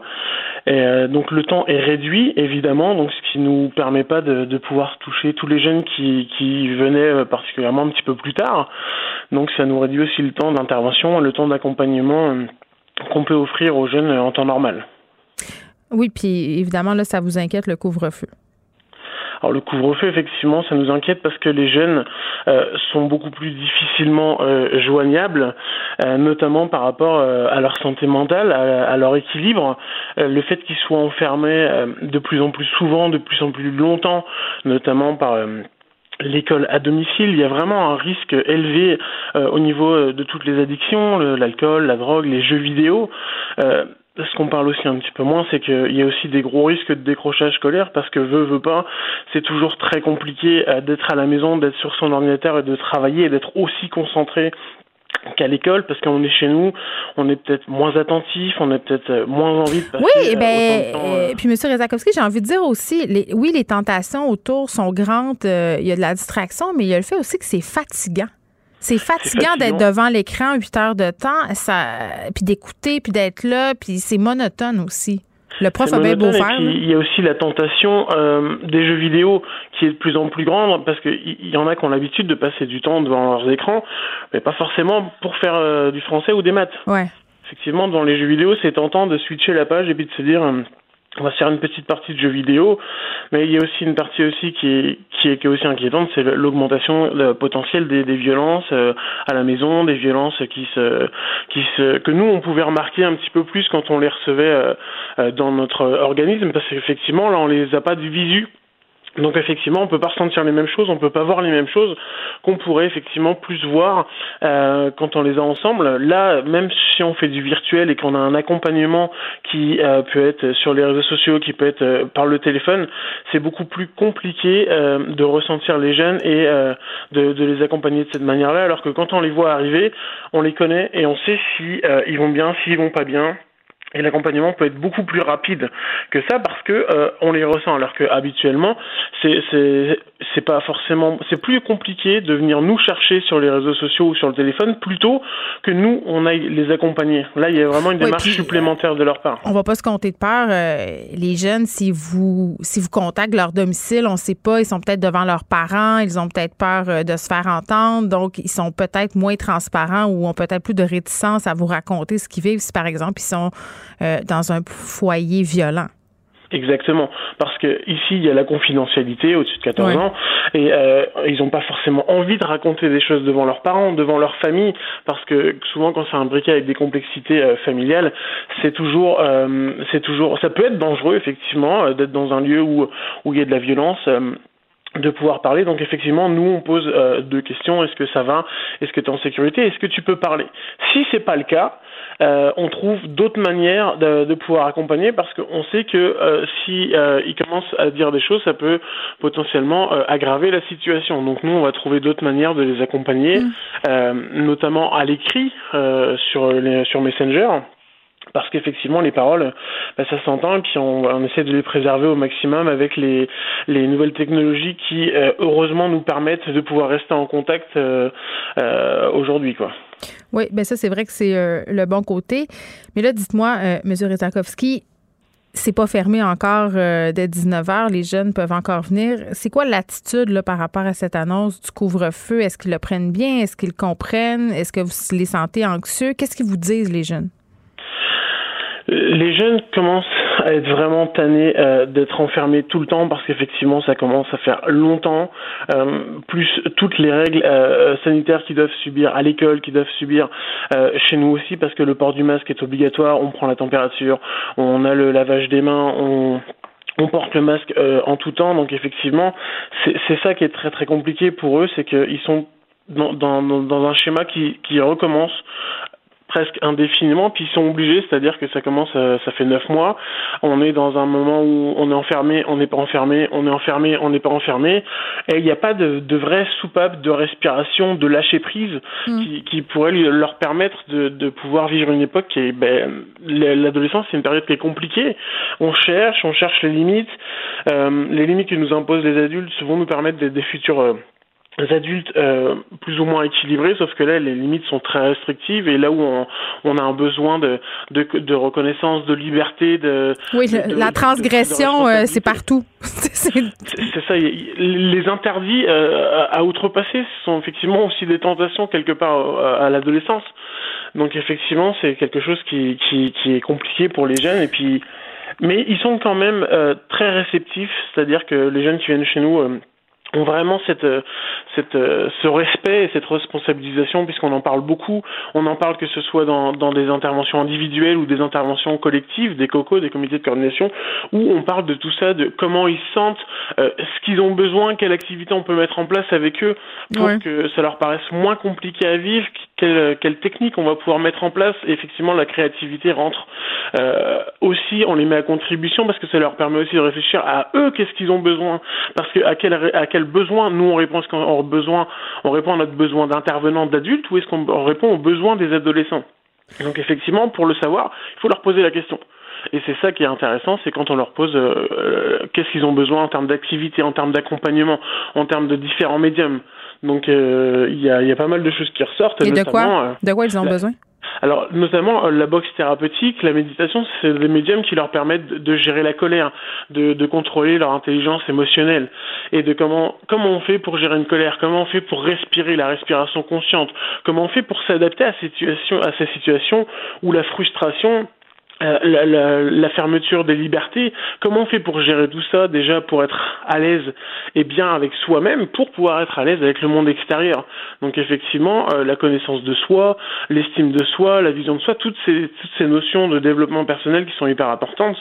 Et euh, la gestion de la colère, c'est quelque chose qui, qui, qui, qui peut s'apprendre. Mm. Et le fait de, de se connaître, soi-même nous permet après de pouvoir s'adapter aux situations et de s'adapter à ce qu'on nous demande. Oui, vous parliez euh, de transgression euh, tout à l'heure, M. Redakowski. Là, euh, des jeunes quand même qui ne prennent pas le confinement tant au sérieux, on en a vu. Puis là, je veux pas dire que c'est la majorité des jeunes, mais comme le reste de la population, le même des adultes, il y a des gens qui transgressent les règlements sanitaires par rapport au couvre-feu. Euh, il y a quand même euh, des, une légère fraction de jeunes qui disent ben on va pas le respecter, euh, on va même un peu niaiser la police en se promenant dans les rues puis en tentant de se faire pogner. Mais je pense que c'est important de préciser là, que si on est jeune, si on a plus de 14 ans, si on est dehors après 20 heures, on se magasine un beau petite ticket de 500 dollars euh, et supposément que ça serait pas papa maman qui paierait hein, ça serait euh, le jeune en question mais moi ça me fait un peu rire parce que grosso modo euh, c'est clair que c'est les parents qui recevront la facture. Un jeune de 14 ans n'a pas les moyens de payer 500 dollars il travaille pas on a certains jeunes qui travaillent effectivement, mais euh, il y en a beaucoup qui aiment jouer aussi. Euh, malheureusement, euh, ben, on essaie au maximum de respecter les mesures mises en place par le gouvernement. On fait beaucoup de sensibilisation pour leur expliquer pourquoi et pour leur dire qu'effectivement c'est un effort commun, c'est un effort ensemble qu'on va y arriver et que l'individualisme va ne faire qu'empirer et allonger cette situation inconfortable dans laquelle on est tous ensemble. Mm. Donc effectivement, le fait aussi de les responsabiliser dans le tous ensemble, euh, essayer de, de, de, parler de responsabilisation, de, de collectif et de, de, vie quotidienne ensemble, euh, c'est euh, la responsabilisation, c'est une des, des, mm. méthodes qui peuvent nous permettre de les accompagner là-dedans, mais la sensibilisation, c'est vraiment euh, notre notre arme la plus euh, la plus utilisée pour les accompagner là-dedans. Oui, mais ce qui est encore aussi efficace cette arme-là, M. Rezakowski, parce que moi j'ai envie de dire, au printemps passé, on a essayé de fédérer les jeunes, ça a bien fonctionné, on a dit on a besoin de vous. Mais là, euh, puis moi, je me le fais faire le commentaire par mon ado. Là, ça sert à quoi de les respecter les règles puis de faire cet effort-là collectif? Personne ne le fait. Ils regardent les gens en voyage dans le sud, ils regardent les gens qui sont allés manger chez leur famille à Noël et ils se disent à quoi bon? C'est de plus en plus compliqué parce qu'effectivement, on leur dit fais ça, mais si nous on respecte pas et où certains adultes respectent pas et qu'on demande aux jeunes de respecter, euh, quelque part il y, y, a une légitimité qui se perd. Oui. Mais on essaie de garder nous cette attitude euh, parce que nous aussi évidemment on porte aussi les masques, on est toujours dans cette cette dynamique d'accompagnement et je pense qu'il faut garder euh, cette cette droiture de de respect et, et, de valeur, de morale et d'éthique, parce mm. qu'on ne peut pas déroger à ça, parce qu'on ne peut pas leur montrer un exemple différent, quand bien même notre légitimité euh, est mise un peu à mal par certains euh, comportements des adultes. Euh, on essaye au, au, maximum de, par la discussion, par l'organisation d'ateliers, de, de, tout ça, pour leur mettre euh, en tête qu'effectivement plus longtemps on ne respectera pas ces règles-là, plus longtemps on va ça va durer. Ouais. Et, et, et, leur donner des choses positives en disant que effectivement, euh, plus vite on le fera, plus vite on pourra s'en sortir parce qu'effectivement, euh, le nombre de cas va diminuer, le nombre de morts va diminuer et que ça peut toucher n'importe qui et que ça peut être euh, son père, sa mère, son grand-père, sa grand-mère et que le fait d'avoir ouais. quelqu'un j'ai l'impression j'ai l'impression que si ça touche pas un influenceur ou quelqu'un qu'ils aiment, euh, ça devient euh, c'est moins c'est moins réel et ça fait moins peur. Mais euh, de parler du vaccin, en tout cas, ça nuit pas. Ça, euh, j'ai pu le constater. Justin Rezakowski, merci, qui était intervenant coordonnateur de la maison de jeunes, euh, la maison quelque part. Et j'entendais tantôt le ministre Robert parler d'un outil en ligne qui serait mis à la disposition des jeunes. Je pense que c'est d'ici une semaine pour les aider avec leur santé mentale, pour aider ceux qui en ont besoin. Bon, en tant que tel, ça a l'air d'être une bonne idée. J'espère juste que ça ne deviendra pas le panier bleu de la santé mentale.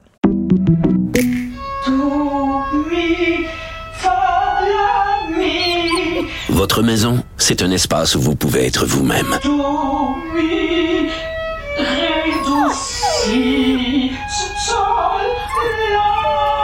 Elle mérite d'être bien protégée et vous méritez d'être bien accompagnée. Trouvez la protection la mieux adaptée à votre maison avec Desjardins Assurance et obtenez une soumission en quelques clics sur desjardins.com.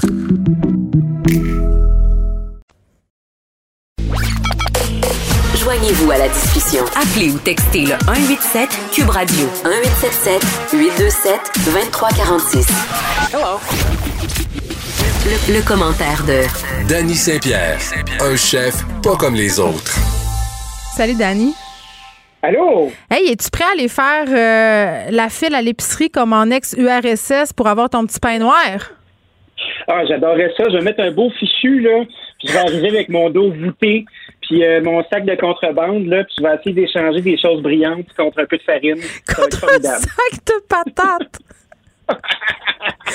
Euh, non, on, va faire frelater des patates pour faire de la vodka, là, puis on va pouvoir échanger nos places dans la ligne. On va, tous devenir aveugles, donc on verra plus euh, les longues files. mais on niaise, mais les épiciers redoutent quand même qu'il y ait une recrudescence des files d'attente. Au printemps dernier, il y a une espèce de vent de panique là, euh, face au confinement. Les gens sont allés faire des provisions de papier de toilette, des provisions de farine. Le riz aussi était excessivement difficile à trouver. Les pâtes ben alimentaires. Là, est-ce qu'on assiste au même phénomène? Ben, j'ai l'impression que on, espère, en tout cas, on spin et on communique que tout va bien aller. Là, on, on raide encore l'arc-en-ciel comme du monde très optimiste. Euh, on a réussi à avoir un peu d'infos de la part de Cascade qui dit qu'ils vont suffire à la demande. Donc, nos péteux vont rester bien propres. On ne sera pas obligé de se torcher avec de la gazette. On va y aller. On va être bien correct. Donc, euh, tout dépend surtout du comportement d'achat des gens. C'est sûr que si chaque foyer se met à acheter euh, une palette de papier cul, il n'y en aura plus de papier de toilette. Mais si tout le monde reste raisonnable, l'approvisionnement va être correct. Faut pas oublier aussi qu'on on est, depuis le 4 décembre, à respecter une personne par 20 mètres carrés. Fait que là, euh, c'est pas le temps de mettre ton fichu puis rentrer avec tes trois enfants à l'épicerie, tu sais. Il faut que tu y ailles seul. Il faut que j'y aille seul. Il faut que j'aie une belle liste, que, tu en aies une, puis qu'on fasse ça efficace. De toute façon, Daniel, on ne se fera pas de cachette quand tu as trois enfants. Aller faire l'épicerie, c'est comme aller à Cuba. C'est comme, c'est ta vacance. Tu comprends? Fait que moi, là, ça me fait bien plaisir d'y aller tout seul. Ça me fait bien plaisir de perdre beaucoup de temps dans les rayons de l'épicerie à, à, contempler les ingrédients. C'est comme mon petit moment euh, seul. Bon, euh, c'est sûr que quand je vois ben des familles avec des enfants, en plus, euh, tu te dis, bon, il y a beaucoup de cas de COVID, c'est peut-être pas l'idéal, donc on, recommande de, recommencer à y aller seul. Mais par rapport euh, au comportement des consommateurs, je trouve ça intéressant, ce que tu soulignais, puis c'est d'ailleurs ce qui est dit dans l'article de la presse dont il est question en ce moment. ce qui a causé les pénuries, surtout, là, c'est le comportement des consommateurs. Et la question du papier de toilette, là, elle est fascinante parce que faut quand même se dire là qu'il y a dans beaucoup de pays, ça existe juste pas du papier de toilette. Les gens font autre chose, OK? Et là, je commencerai pas à donner des exemples, mais on a obsédé sur le papier de toilette. Je sais pas pourquoi. Euh, mais là, on nous dit, puis tu le dis, on nous rassure, on n'en manquera pas. Mais moi, ce qui me fait capoter, c'est le manque de civisme. Tu sais, quand tu arrives dans une rangée, là, puis qu'il reste, je sais pas, moi, on jase, trois paquets de macaroni torsadés, puis là, tu vois un gigon ou une gigonne arriver puis sacrer toi paquet dans son panier. Je m'excuse, mais je trouve que c'est un manque de civisme et de savoir-vivre flagrant. Les épiciers ont dû mettre euh, des affiches devant certains produits pour dire deux par client maximum. Oui, mais ça te surprend vraiment, toi? Non, ça me surprend pas. je trouve ça gigon. Moi, qu'on se dit que le monde sont cabochons, puis ils font leur tête pareil, il faut leur mettre des amendes de feu, il faut leur faire peur. Les gens ne sont pas capables de s'autoréguler. Les gens ne sont pas capables de penser à l'autre. Tu sais, tu regardes ça les gens conduire, là. Il y a une voie de gauche, il y a une voie de droite. Chris, on n'est même pas capable de, de, faire un beau céder le passage à gauche, tu sais. Les gens se mettent dans le chemin, ils roulent, ils regardent leur téléphone. Le monde s'en fout. On est vraiment dans une période où c'est assez décourageant. Fait Mais jusqu'à quel point tu as besoin de pois chiches? peu. À quel point tu as besoin d'emmagasiner du riz arborio, des pois chiches, du papier de toilette puis du monsieur net? À quel point? Je sais pas. En tout cas, on voit que la confiance des gens est facile à ébranler. Là. Wouh! On, euh, nos, euh, nos concitoyens euh, s'émerveillent avec pas grand-chose. En tout cas, on ne suscitera pas la haine aujourd'hui. Je suis peut-être un peu de mauvaise foi. Moi, ce que je vous inviterais à faire là, en tant que praticien de l'alimentation, puis je le sais, ah, c'est pas spontané, j'aime ça aller à l'épicerie, puis acheter mes choses, puis sentir mes fruits, puis les légumes, là. mais faites-vous une liste. Puis aussi, habituez-vous, puisque vous allez avoir pas mal de temps pogné à la maison, à cuisiner des aliments entiers. Tu sais, t'achètes un poulet entier, tu découpes tes poitrines, tu te fais un bouillon avec ta carcasse. Comme en ex-URSS. Après, Ben tu oui. manges les os parce que, tu sais, bon, tu sais pas quand est-ce que tu vas pouvoir retourner à l'épicerie. Là, ils nous disent une fois par semaine. Qu'est-ce qu'on va faire, Dani? Mon Dieu. Mais tu peux faire des bricolages avec les autres, tu sais, tu peux te faire des beaux colliers. Des colliers. des Mais ça serait de l'appropriation culturelle, Dani. Je suis pas certaine.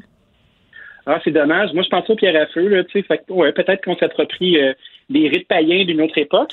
Mais moi, je pense qu'il faudrait apprendre à cuisiner des aliments entiers, profiter de cette occasion-là. On l'a fait avec le pain, on l'a fait avec toutes sortes d'autres trucs. C'est une belle façon de se replonger euh, dans la cuisine correctement. Mais Dani, là, c'est plus le pain. C'est plus le pain, là. Là, c'est là ce qu'ils te font. La Ah, passe. ben, c'est vrai, hein? Oui. C'est vrai. J'ai vu ça. Tout le monde, sa mère fait du ski de fond à ça. C'est assez fascinant.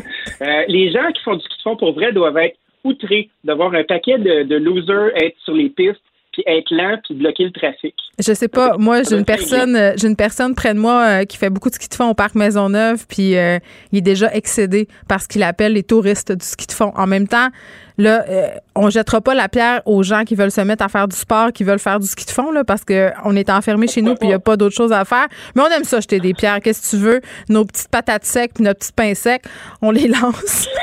Qu'est-ce que tu veux que je te dise?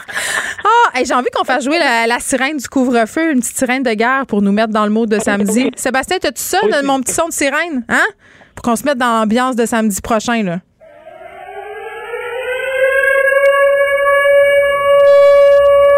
C'est relaxant.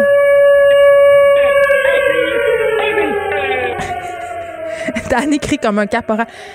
Respire, expire, inspire. Expire, Je que inspire. Larry Robinson disait de faire un but. Le numéro 19. Moi, Larry Robinson. Moi, j'ai l'impression que je vais manger une bombe d'en face quand j'entends ce bruit-là. J'ai juste envie d'aller me cacher en dessous d'un lit. Qu'est-ce qu'il nous disait? En dessous d'un bureau, en dessous d'un cadre de Oui. porte, en dessous d'un lit. Il y avait une place que c'était pas une bonne idée de se cacher, mais je me rappelle plus c'était laquelle. On voit. Dans l'armoire à patates puis à racines, là, tu sais, où est-ce que les racines font, euh, des trucs là, pour euh, part au printemps. Hey, euh, j'ai quelque chose à te dire. Mais attends, oui, intéressant. je sais que tu as Oui, quelque chose à dire sur euh, la vente de resto, mais je veux juste qu'on fasse un petit wrap-up sur l'épicerie. Là, on a niaisé, mais n'allez pas en groupe à l'épicerie. Allez-y une Non, fois par semaine. Apportez pas pour tous vos enfants. On peut pas y aller à Punta Cana. Fait que profitez de ce moment-là pour penser à la mer, pour penser au sable chaud dans la rangée des surgelés. Faites ce que vous voulez, mais allez-y tout seul et allez-y le moins souvent possible. Puis respectez les autres. Hein? On n'achète pas tout le macaroni d'une shot. On n'achète pas plus Ouais. de papier de toilette qu'on a besoin pour se torcher le popotin. Hein? On reste on reste sur notre, euh, notre petit X, on suit les flèches, puis ça va bien aller. Je, je l'ai dit. Hein? Ouais, tu vois, j'ai fait mon devoir liste. pour la société. Ouais, tu faites-vous une liste. Moi, le mot du monde mêlé qui sont là, là, puis là, tu les vois, là, là puis ils mettent leur deuxième paire de lunettes, puis... Ah, leur iPad. Ceux qui font leur épicerie Ouais, avec leur iPad. Avancez. Avancez, juste avancez. Puis, tu sais, quand tu fais ta liste, là, tu mets tous tes légumes puis tes fruits et légumes ensemble. Tu mets tout ton sec, tu suis tes rangées. Puis là, tu fais pas comme Ah, oh, merde, j'ai oublié de m'acheter des, euh, des, des bines. Fait que là, tu recules, puis là, t'es mêlé. Tu sais, les gens attendent dehors, ils ont froid. Moi, c'est ça que je fais. C'est ça que je fais. Puis en plus, je parle au téléphone avec ma mère pendant que je fais l'épicerie. Fait que j'oublie la moitié des affaires. OK. les restaurants qui seront les seuls, les seuls, Dani, à vendre de l'alcool. Pas de l'alcool frelaté fait à base de patates. Là. Non, non, du vrai alcool Non, non, non, après non. 19h30. Ben oui, de 19h30 à 23h, on va être capable de livrer. Fait que les, euh, les restaurateurs qui vont choisir de faire de la livraison euh, pourront offrir une, euh, ben, une, euh, une offre d'alcool. Tu sais, l'espèce d'ajustement à la loi qui a eu lieu là, un petit peu, tu sais, quand David McMillan a décidé de faire son hors-la-loi. Le gars du Joe là. Beef, celui-là. Le gars du Joe Beef, qui est, qui est un capitaine de notre industrie, qui a décidé d'être un outlet trucker puis de faire ses trucs. Hmm. Ben là, ça va nous servir. Ça compte salut. Merci Dave. On t'apprécie. Puis là, nous, on va être capable de, de vendre de la boisson, évidemment, avec euh, des aliments. Fait que là, tu peux Ah, c'est ça, je peux pas me de commander une caisse de 12 là, à l'accommodation d'Annie. Ben écoute, moi je serais assez rowdy pour le faire, mais c'est sûr que tu aurais peut-être une pizza ou deux à commander. Ah, c'est ça, Chose qui va très bien avec de la bière, hein, par ailleurs. Mais tu sais, nous, on a plein de on a plein de boissons locales, on a plein de petits trucs intéressants. Mais on va être les seuls à pouvoir vous dépanner euh, entre 19h30 et 23h. Fait que ça, ça c'est une belle petite victoire de la restauration. Oui, je comprends, mais.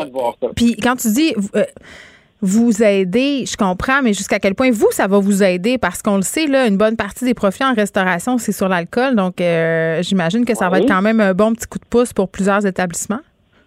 Par contre, euh, tu sais, les marges que tu fais quand tu es en salle à manger, tu sais, il y a des restaurants qui vont aller jusqu'à tripler le prix de la bouteille. Quand tu vends euh, en- au détail, si tu veux, donc euh, que ce soit le même principe qu'une épicerie de quartier ou un dépanneur, je pense qu'il faut ajuster les prix pour que ce soit attrayant pour la clientèle. Oui, c'est sûr qu'un petit, un petit tu payes 24 cantier à 60. SAQ, C'est ça, non?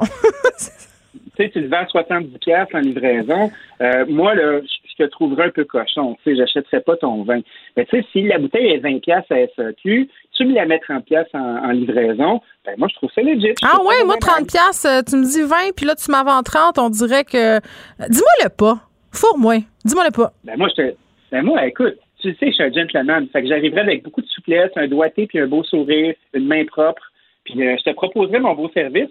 Puis si 8h30, tu es un peu chaud d'ail, puis tu as envie d'avoir. Ah oui, tu veux vraiment payer dans ce temps-là. Je suis déjà allée chercher du vin au dépanneur dégueulasse, vraiment trop cher, puis c'était bien correct. Donc, euh, drunk euh, shopping, comme on dit. Dani Saint-Pierre, merci. Oublie pas de t'en cap- Bon week-end à lundi. Geneviève Peterson. Une animatrice pas comme les autres. Cube Radio. On est avec Madeleine Pilote-Côté qui collabore euh, à notre émission. Elle sera tous les jours aux alentours de 14h15, qui est chroniqueuse d'opinion aussi au journal. Salut Madeleine. Salut Geneviève. Bon, la question de la vaccination, euh, évidemment, euh, elle est sur toutes les lèvres. On se demande euh, comment ça va être plus efficace. Si on nous a dit que ça serait plus efficace ici, euh, comment ça se passe à travers le monde aussi, parce qu'on regarde beaucoup ce qui se fait ailleurs. Mais là, euh, un truc qui est quand même assez intéressant par rapport à la mutation du virus, parce qu'on avait très, en tout cas, moi, j'avais très peur de ça. Je me disais, si on découvre un vaccin euh, efficace pour cette souche de COVID-là, là, on en a une autre, est-ce qu'il sera aussi efficace? Puis là, ça a l'air que oui.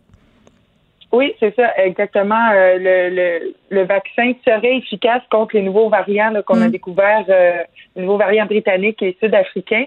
Donc, ça semble efficace. C'est sûr qu'on n'a pas fait beaucoup de tests. Là, Euh, présentement, ça a été testé sur 20 personnes qui avaient reçu le vaccin, puis on dénote aucune réduction dans l'activité de neutralisation du virus. C'est sûr qu'il n'y a pas beaucoup de résultats sur lesquels se baser jusqu'à maintenant, mais c'est encourageant parce que c'est pas des mauvaises nouvelles. Fait que là, on peut s'en réjouir, puis on a besoin un peu de positivisme ces temps-ci. Fait que le vaccin semble avoir une efficacité contre les variants. Et puis, il y a aussi le laboratoire de BioNTech, celui qui a créé le vaccin Pfizer, qui dit qu'il sera en mesure de créer des nouveaux vaccins aussi contre les variants, et ça en six semaines. Donc, si on a affaire à des nouveaux euh, variantes du virus, ben effectivement, on va pouvoir les, euh, les les contrer avec des vaccins en six semaines. On se pose beaucoup de questions sur la façon dont la campagne de vaccination euh, va au Canada, au Québec plus particulièrement, puisque évidemment ça nous concerne. Mais ailleurs dans le monde, euh, débuter la vaccination peut-être avant nous ont accès à plus de doses. Euh, ils sont quand même un peu en avance sur nous. Est-ce que tu peux euh, me parler de la question des réactions allergiques? Parce que on le sait, là, moi, il y a un texte hier qui est sorti dans différents médias où on disait qu'une fois sur 100 000, il y avait une réaction allergique sévère au vaccin. Euh, ben, en fait, pour ce qui est des réactions allergiques, euh, il y en a pas beaucoup. Là. Oui, on voit des articles. Les médias aiment ça, dénoter des, des, des petites euh, choses qui se sont mal passées avec le vaccin. Mais ce qui, est important de savoir, c'est que c'est souvent des, des, des réactions allergiques avec des allergies qui étaient inconnues de la part des patients qui reçoivent le vaccin. Donc, euh, quand on connaît comme tout le, le passé médical des vaccins, Ouais. c'est plus c'est plus efficace pour prévenir ce genre de réaction-là. Mais il n'y en a pas beaucoup. Puis je pense qu'il peut en avoir aussi pour d'autres vaccins. Donc, faut pas s'inquiéter pour ça. Là, c'est pas alarmant. Et là, au Canada, on dit qu'on va accélérer la cadence au niveau de la vaccination? Oui, euh, effectivement, c'est euh, jeudi soir, donc hier soir, pendant l'appel hebdomadaire avec les premiers ministres, que Justin Trudeau euh, a annoncé que dans les prochaines semaines, il va y avoir plus de doses fournies aux provinces et il était temps, on en manque, on en veut, on est prêt à vacciner. Au Québec, On en parle beaucoup. M. Legault en parlait en conférence de presse. Donc, euh, aussi, les provinces vont pouvoir demander de l'aide supplémentaire à la Croix-Rouge, à l'armée canadienne. Puis d'ici fin janvier, on devrait avoir reçu à peu près 1,2 million de doses au Canada, ce qui n'est pas assez là aussi pour vacciner euh, au moins 70% de la population. Mais tranquillement, pas vite, euh, on va atteindre les seuils, on espère, d'ici la fin de l'année. Et là, il y a les pharmaciens qui veulent aider à la vaccination. D'ailleurs, on en aura un tantôt avec nous, un pharmacien d'établissement. mais au, au, jour le jour, ça serait quand même bien de pouvoir aller se faire vacciner dans les pharmacies.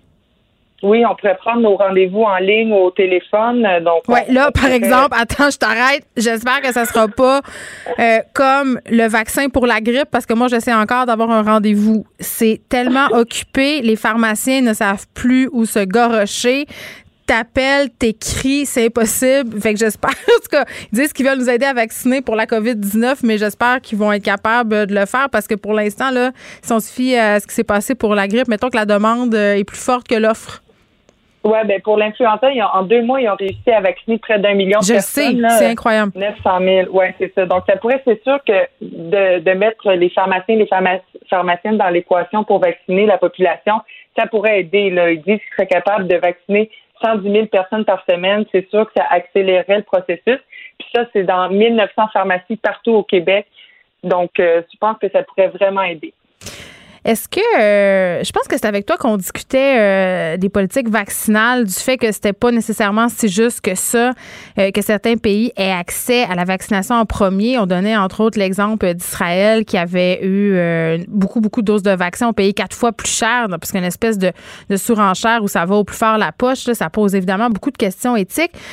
beaucoup d'experts d'éthique vaccinale se penchent sur la question. L'OMS par ailleurs qui serait peut-être en voie de fournir des vaccins aux pays dans le besoin. Oui, donc pour les pays plus pauvres qui vont recevoir des doses de vaccins entre la mi-janvier et la mi-février selon l'OMS. Donc l'OMS a bâti un programme qui s'appelle COVAX. Ça, ça vise à assurer un accès équitable aux vaccins dans le monde. Donc on va espérer là, que le programme pourra procurer assez de doses pour vacciner 20 de la population des pays participants. Les pays mmh. participants, c'est les 92 euh, pays les plus pauvres dans le monde. Euh, donc 20 de leur population d'ici la fin de l'année. Bon, on sait que 20 c'est pas assez pour enrayer euh, le virus, mais c'est un début. Puis, une autre bonne nouvelle à ce niveau-là, il y a 172 candidats vaccins qui attendent leur essai sur des humains. Fait qu'on va bientôt là, avoir un vaste réservoir de vaccins. La distribution va se faire de façon plus rapide. Bon, évidemment, cette semaine, il y a eu des nouvelles fort importantes. Je pense que c'est un euphémisme de dire qu'il y a eu une éclipse médiatique avec le coup d'État euh, au Capitole à Washington et aussi avec cette annonce euh, des mesures de confinement euh, plus sévères, des nouvelles anciennes mesures, comme je les appelle, et du couvre-feu. Quand il se passe des événements comme ça, beaucoup d'autres nouvelles qui passent sous le radar et tu avais envie de nous en présenter quelques-unes. Oui, définitivement. Il y a la coalition Main Rouge qui presse le gouvernement du Québec pour qu'ils investissent 10 000 dollars euh, annuellement dans les services publics et, sociaux. On sait que ça va vraiment pas bien pour les services publics et les services sociaux, puis on l'a encore plus vu en pandémie. Là, ça a accentué, accentué les inégalités sociales. Donc, c'est qui qui fait partie de la coalition Main Rouge? Euh, c'est des organisations sociales, des organisations communautaires, syndicales, féministes puis eux, ils veulent vraiment éviter de ramener le Québec dans l'austérité. Donc, c'est quand même beau de voir qu'on a des regroupements d'organisations sociales qui. Oui, puis on sait que la euh, pandémie a exacerbé les inégalités. Ben c'est ça, tu sais, mais c'est le fun de voir que des gens se regroupent pour qu'effectivement on ne retombe pas en austérité. Là, ce serait complètement euh, dommage pour euh, ce un pour ce qu'on a vécu, puis ce, ce serait pas d'intégrer les leçons qu'on a apprises pendant la pandémie. Fait que le but de ces investissements massifs que eux réclament, ben c'est d'améliorer l'éducation, les soins de santé, les services sociaux. On sait que c'est important, donner plus d'aide aussi aux jeunes avec des besoins euh, particuliers, améliorer l'accès à la justice plus de logements sociaux, on lutte contre la pauvreté, l'itinérance, on protège l'environnement. On a bien des choses à faire. On a du boulot mm. euh, sur la planche, c'est certain. Euh, je veux que tu me parles d'une entreprise de poupées inclusive euh, qui a vu le jour en décembre dernier. oui, ça c'est vraiment intéressant. C'est deux pères de famille camerounaises qui ont fondé en décembre 2020, donc c'est tout récent, la compagnie IMA, YMMA. Puis ça, ça offre une ligne de poupées euh, ethniques, fait notamment des Noirs, des Métis, qui sont inspirés de culture africaine.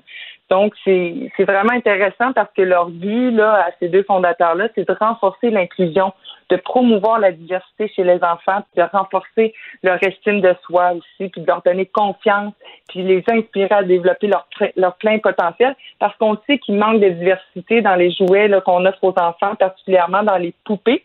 Mais surtout, les, on a essayé de faire. Moi, ce qui me fait rire, c'est la diversité, la pseudo-diversité chez Barbie. Tu sais, t'as, une Barbie, euh, la typique Barbie, là, blonde aux yeux bleus. Euh, là, on est allé avec toutes ces histoires de, leur donner des métiers qui avaient de l'allure. Ça, c'était, quand même assez cool. Mais quand euh, vient le temps de faire des Barbies, de la diversité, si on veut, c'est comme juste s'ils avaient peint plus foncé. Il n'y a comme aucune caractéristique. C'est juste, ils ont passé comme une espèce d'aérosol, puis là, ils sont brunes, mais ils ressemblent à des blanches pareilles. C'est ridicule. Ben c'est ça. Barbie, on a vu aussi que, que, la compagnie a fait des poupées euh, en chaise roulante, des poupées handicapées, mais c'est vrai que ça conserve toutes les mêmes. Euh, mais toutes les, mêmes, standards. Tu sais, puis c'est ben, plate. Puis j'ai envie de te dire, Madeleine, qu'il va falloir peut-être avoir une réflexion plus profonde parce que tu sais, Barbie a fait aussi une poupée un peu plus chubby et les enfants voulaient pas jouer avec. Moi, ma fille, elle voulait rien savoir de la voir. Puis tu sais, elle était jeune là. C'était juste que dans sa tête, une Barbie, c'est pas ça que ça a de l'air. C'était comme une fausse Barbie. Puis la compagnie euh, que tu viens de nous présenter, IMA, je suis sur leur site Internet en ce moment. Les poupées, c'est quand même assez intéressant. Un, elles sont super belles. Euh, les vêtements sont hyper colorés. Donc, évidemment, ça va plaire aux jeunes filles, mais ils sont pas très chers non plus. C'est 24,99. Euh, habituellement, les poupées, tu sais, Barbie avait quand même une concurrente, une Barbie qui était plus représentative des formes de la femme, mais ça se vendait quand même plus cher. Donc, ça pourrait quand même encourager certaines personnes à se tourner vers ce type de poupée-là. Puis j'ai envie de dire, euh, même si on est des personnes blanches, on peut aussi acheter des Barbie ou des poupées brunes à nos enfants, hein? Ben oui, eh, oui, oui, absolument. C'est ça, sont offertes en ligne. Vous pouvez les acheter sur le site euh, de l'entreprise. C'est encourageant de voir des entrepreneurs qui, qui débutent leur compagnie, puis même en pandémie. Donc, c'est important de les encourager pour euh, donner des beaux cadeaux à nos enfants. J'espère qu'ils vont en vendre euh, une coupe, mais le problème avec ce genre d'entreprise-là, c'est tout le temps de les faire connaître, euh, évidemment, puis de lutter contre l'offre absolument mirabolante de Barbie. Euh, Madeleine, il nous reste une petite minute. on finit avec une bonne nouvelle, OK, parce qu'on a eu notre lot de nouvelles déprimantes. nouveau, nouvelle personne à la tête de l'organisation, de l'OSM, pardon. Oui, c'est Raphaël Paillard qui est nommé à la tête de l'OSM et moi, je, j'adore l'OSM. J'y ai travaillé longtemps. Puis euh, j'aime euh, j'aime vraiment euh, Raphaël Paillard parce que tout le monde se peut plus là. Tout le monde est bien ben, content. On, se peut plus parce que lui, il, est inspirant, charismatique, énergique, brillant, puis c'est comme ça que, que définit aussi le, milieu de la musique classique.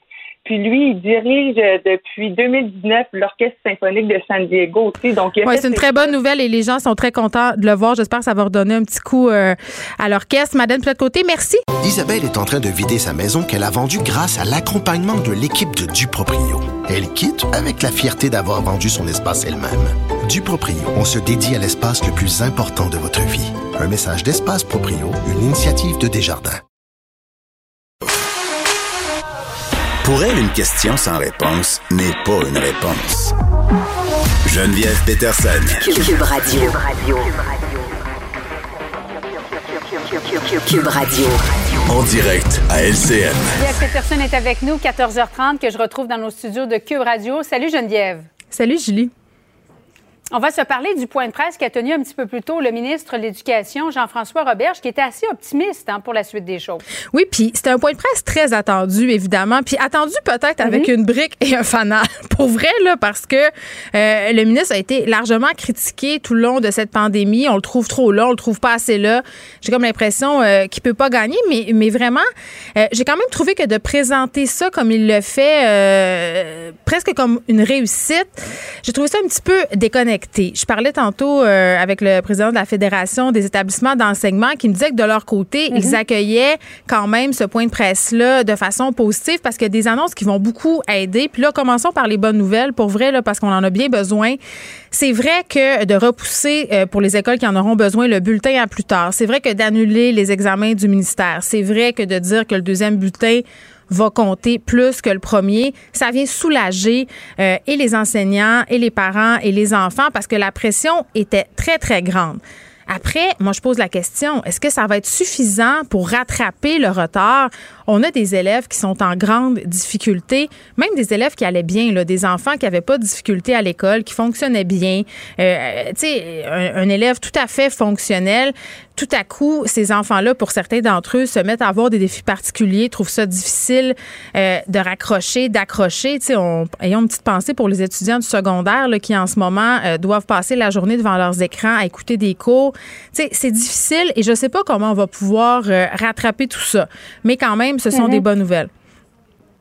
En même temps, pour ce qui est du bulletin, on ne connaît pas encore la nouvelle pondération, hein, parce que si c'est 30% pour le premier bulletin, 70% pour le deuxième, Ben- euh, ça va être énormément de pression pour la deuxième portion de l'année, alors qu'on ne sait pas ce qui va advenir non plus de la deuxième vague. Y aura-t-il une troisième vague, la suite des choses?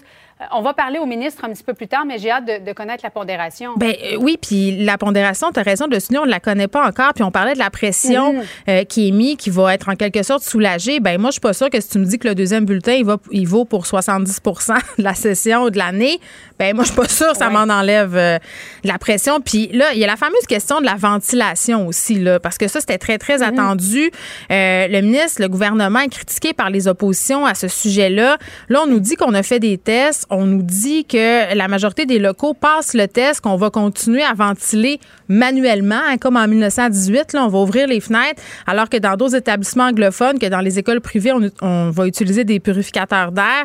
Euh, je comprends qu'on nous souligne qu'il y a 3% des locaux euh, qui sont inadéquats. Puis là, ce qui est drôle, c'est qu'on nous dit ben, on a juste à pas les utiliser ou à réduire la taille des groupes. Euh, le parc immobilier, surtout dans les grandes villes, au niveau des écoles, c'est pas tout à fait ça, hein, Julie? Donc, ça va être compliqué. Où est-ce qu'on va les mettre, ces élèves-là? On peut pas euh, créer euh, des nouveaux locaux. Les roulottes, euh, je pense qu'ils sont à pleine capacité. Donc, ça aussi, moi, j'ai, je sais plus à quelle enseigne loger par rapport à la question de la ventilation. C'est comme si on avait un consensus scientifique assez large d'autres études qui viennent se contredire. Puis tu sais, je te disais hier, on renvoie nos enfants lundi à l'école pour le primaire. Il y a quelque chose de rassurant, mais il y a quelque chose d'inquiétant. Je suis pas sûre que moi, là, comme parent, avec ce que j'ai entendu aujourd'hui, je suis rassurée par rapport à la ventilation. Je comprends, on va faire porter un masque, mais le masque, pas une panacée non plus, surtout au primaire. Là, on non, va... c'est ça. Ben, c'est- l'ensemble des mesures qui deviennent efficaces, pas seulement une mesure, mais ce qu'on ça. disait aussi, c'est que les purificateurs d'air, comme le réclament à peu près tous les partis d'opposition, ça peut avoir un effet pervers. C'est-à-dire que s'il est mal installé, les fines gouttelettes qui sont en suspens pourraient commencer Ah. à se promener et aller Julie. contaminer les autres. Oui, oui, je sais, mais bon. Ça, te rappelle pas quelque 360 chose? Ça te rappelle pas quelque chose? Tu sais, quand le Vas-y docteur Arruda, il nous disait que le masque pouvait avoir des effets masques? pernicieux parce qu'on n'en Ouais. avait pas de masque à donner à la population. Je sais pas. J'ai un petit sentiment déjà vu. Moi, j'aurais tendance à penser qu'un purificateur on a d'air. parlé euh, tout à l'heure à Dr Borges da Silva Oui. qui disait probablement que le gouvernement a évalué les coûts versus euh, Mais oui, hein. les effets positifs que ça pourrait nous amener. Hmm. Peut-être qu'ils se sont dit finalement ça va coûter trop cher pour le, le côté euh, les bienfaits du côté de mettre de l'avant les purificateurs d'air. Mais tu as raison, Geneviève, on n'a pas l'heure juste en ce moment. Là, Con- con- concernant la contribution des aérosols, alors qu'il y a un consensus à peu près mondial des scientifiques au Canada, l'OMS qui le disent depuis des mois, il faut reconnaître une contribution aérosol du virus, de la transmission du virus. Alors, comment tu vois ta- ta- ta- ta- ton retour en classe, le retour en classe de tes enfants Ouais. lundi? Il y en a deux qui sont au primaire, Geneviève? Ben, comme je te disais, là, c'est plate à dire. Je suis soulagée. Il y a un côté de moi qui dit, bon, parce que concilier le travail, les études et tout ça, c'était très compliqué, mais il y a une partie de moi qui est contente, mais je je suis pas totalement rassurée parce que j'ai entendu, si c'est vrai que les aérosols, c'est pas tant un enjeu, si c'est vrai que les purificateurs d'air, ça fonctionne pas tellement, mais vas-y, prouve-moi-le, dis-moi-le, pour que lundi matin, quand je vais porter mes enfants à l'école, je les laisse, puis que je parte l'esprit en paix. Là, on me dit, ben OK, on va leur mettre des masques, des masques en tissu. Hey, t'as-tu déjà vu ça, un enfant de 7 ans qui gère son masque en tissu? Le premier ministre avait de la misère à le mettre lui-même au point de presse. Tu sais, même moi, là, des fois, j'ai des errances, puis je me, le- je me le pogne. Tu sais, ça va être vraiment compliqué, puis c'est les profs qui vont gérer ça. C'est les éducatrices en service de garde qui vont gérer ça. Pourquoi on n'a pas donné des Mhm. masques comme au secondaire, des masques de procédure? Ça aussi, euh, je pense que Ah, ça devrait être on a posé envisagé. la question en terminant, ce serait Ah. trop grand, Geneviève, pour les jeunes Ah, mais ah, moi, j'ai un petit truc pour eux autres. C'est tellement facile. là. Tu tournes Ah les oui? petites oreilles. Puis ça marche. Ah, tu tournes. Écoute, il faut être créatif. Se réinventer, qu'ils disent, hein? Ah oui, oui, c'est ça. Merci beaucoup, Geneviève. Bon après-midi à toi. Bye. William et Sébastien ont enfin trouvé le condo de leur rêve. Ils l'ont acheté avec l'aide d'une courtière immobilière recommandée par Confia. Parmi les courtiers qui leur ont été proposés, William et Sébastien ont choisi de faire affaire avec Hélène. Elle connaissait bien le quartier et d'emblée, elle a compris leurs besoins. Ça a tout de suite cliqué. Mais quand même pas autant qu'entre William et Sébastien. Confia, on se dédie à l'espace le plus important de votre vie. Confia fait partie d'Espace Proprio, une initiative de Desjardins. Geneviève Peterson. Une animatrice pas comme les autres. Cube Radio. On se lance beaucoup la balle, euh, tant au niveau fédéral que provincial, par rapport euh, au vaccin. On tente euh, de mettre la responsabilité, la faute sur l'autre. J'ai envie de dire comme un enfant. Hein? Quand tu es un enfant, c'est toujours la faute de l'autre. mais n'empêche, il y en a un retard dans la vaccination et on se demande à quoi sont dus ces délais. On parle avec François Paradis, qui est président de l'Association des pharmaciens d'établissement du Québec. Monsieur Paradis, bonjour. Bonjour, Mme Peterson. Bon, euh, à prime abord, là, quel rôle jouent les pharmaciens d'établissement dans la campagne de vaccination présente? Bon, écoutez, nous sommes, pour, pour le, grand public, nous sommes euh, environ 17% des pharmaciens au Québec. Mmh. On travaille dans le réseau de la santé, dans les, dans les hôpitaux, dans les CHSLD, euh, ce qui nous permet, de, entre autres, d'intervenir sur des unités de soins comme à l'urgence, en oncologie euh, et aux soins intensifs. Et on a de façon habituelle un rôle à jouer dans tout ce qui est la distribution de, la vaccination, comme par exemple euh, lors de la vaccination de la grippe saisonnière. Évidemment, avec la, la, la, la COVID, la vaccination contre la COVID, ben, les pharmaciens d'établissement, on, on, se charge de, de s'assurer que euh, on, va pouvoir administrer à, nos patients des vaccins qui vont être de bonne qualité, euh, qu'on va respecter tout ce qui est processus de, de, de distribution, de conservation des vaccins. Hmm. On va s'assurer aussi de mettre en place les procédures justement pour euh, préserver la qualité de nos vaccins et on va contribuer aussi à la tenue des registres de vaccination. Donc, en résumé, c'est un peu notre rôle dans, dans toute la chaîne. Évidemment, on fait ça avec nos, nos collègues autres professionnels de la santé dans le réseau. Hmm, mais comment ça se passe réellement? Sur le terrain, vous qui le voyez? Ben, comment ça se passe? Euh, en, fait, il faut, réaliser que c'est une opération euh, d'une très grande complexité logistique, ben euh, du fait que si, on, prend en considération qu'on veut vacciner le plus rapidement possible, en tenant compte de, nos critères de vaccination qui font en sorte qu'on veut d'abord vacciner nos clientèles vulnérables, comme par exemple les, personnes qui sont en CHSLD, euh, vacciner aussi rapidement les, travailleurs essentiels. Tout ça sans perdre aucune dose de vaccin et sur un territoire aussi grand que le Québec. Fait quand on réalise puis on met ça bout à bout, on se rend compte que c'est compliqué, que ça demande l'intervention de, de, plusieurs professionnels et qu'il faut prendre le temps de mettre les, processus de travail en place de façon correcte parce qu'on veut bien faire les choses. On veut vacciner rapidement, mais comme mm. je vous le disais tout à l'heure, on veut aussi que le vaccin qu'on va qu'on va donner va être euh, va être de bonne qualité. Et puis pourquoi j'insiste là-dessus, c'est qu'on fait affaire actuellement euh, les deux vaccins qui sont disponibles, celui de Pfizer et celui de Moderna. Euh, c'est des vaccins qui sont essentiellement fragiles, donc ils ont des, des caractéristiques de conservation qui sont assez exigeantes. Bon, je pense que la plupart des gens savent maintenant, par exemple, que le vaccin de Pfizer, ben, il faut le conserver dans des, des, des, congélateurs euh, qui peuvent congeler à moins 70 degrés Celsius. Puis, on ne peut pas déplacer le vaccin actuellement, selon les, les, les, les critères de la compagnie. Donc, déjà là, on a un défi de, de s'assurer d'une part que quand on va recevoir les vaccins, ils vont être entreposés correctement, qu'on va ensuite s'assurer que entre mm. le moment où on sort les vaccins du congélateur pour les administrer à, à, nos patients, qui vont avoir gardé leur propriété, et, et, et tout ça en s'assurant encore une fois de ne pas perdre une dose de vaccin. Donc, c'est là qu'est le défi. Puis plus on avance dans le temps, plus euh, finalement cette logistique-là est de mieux en mieux rodée, ce qui fait en sorte qu'on va être capable, on est déjà capable, on va être capable d'accélérer encore toute la mécanique de vaccination, évidemment au rythme où les vaccins vont, vont nous arriver. On est-tu vraiment si en retard que ça? Ben, je pense qu'il faut relativiser tout ça parce que, encore une fois, les, les vaccins, euh, dans le temps des fêtes, là, sont arrivés un peu au compte-goutte, je vous dirais. Euh, dans le cas de Moderna, ils sont arrivés un peu plus rapidement que prévu.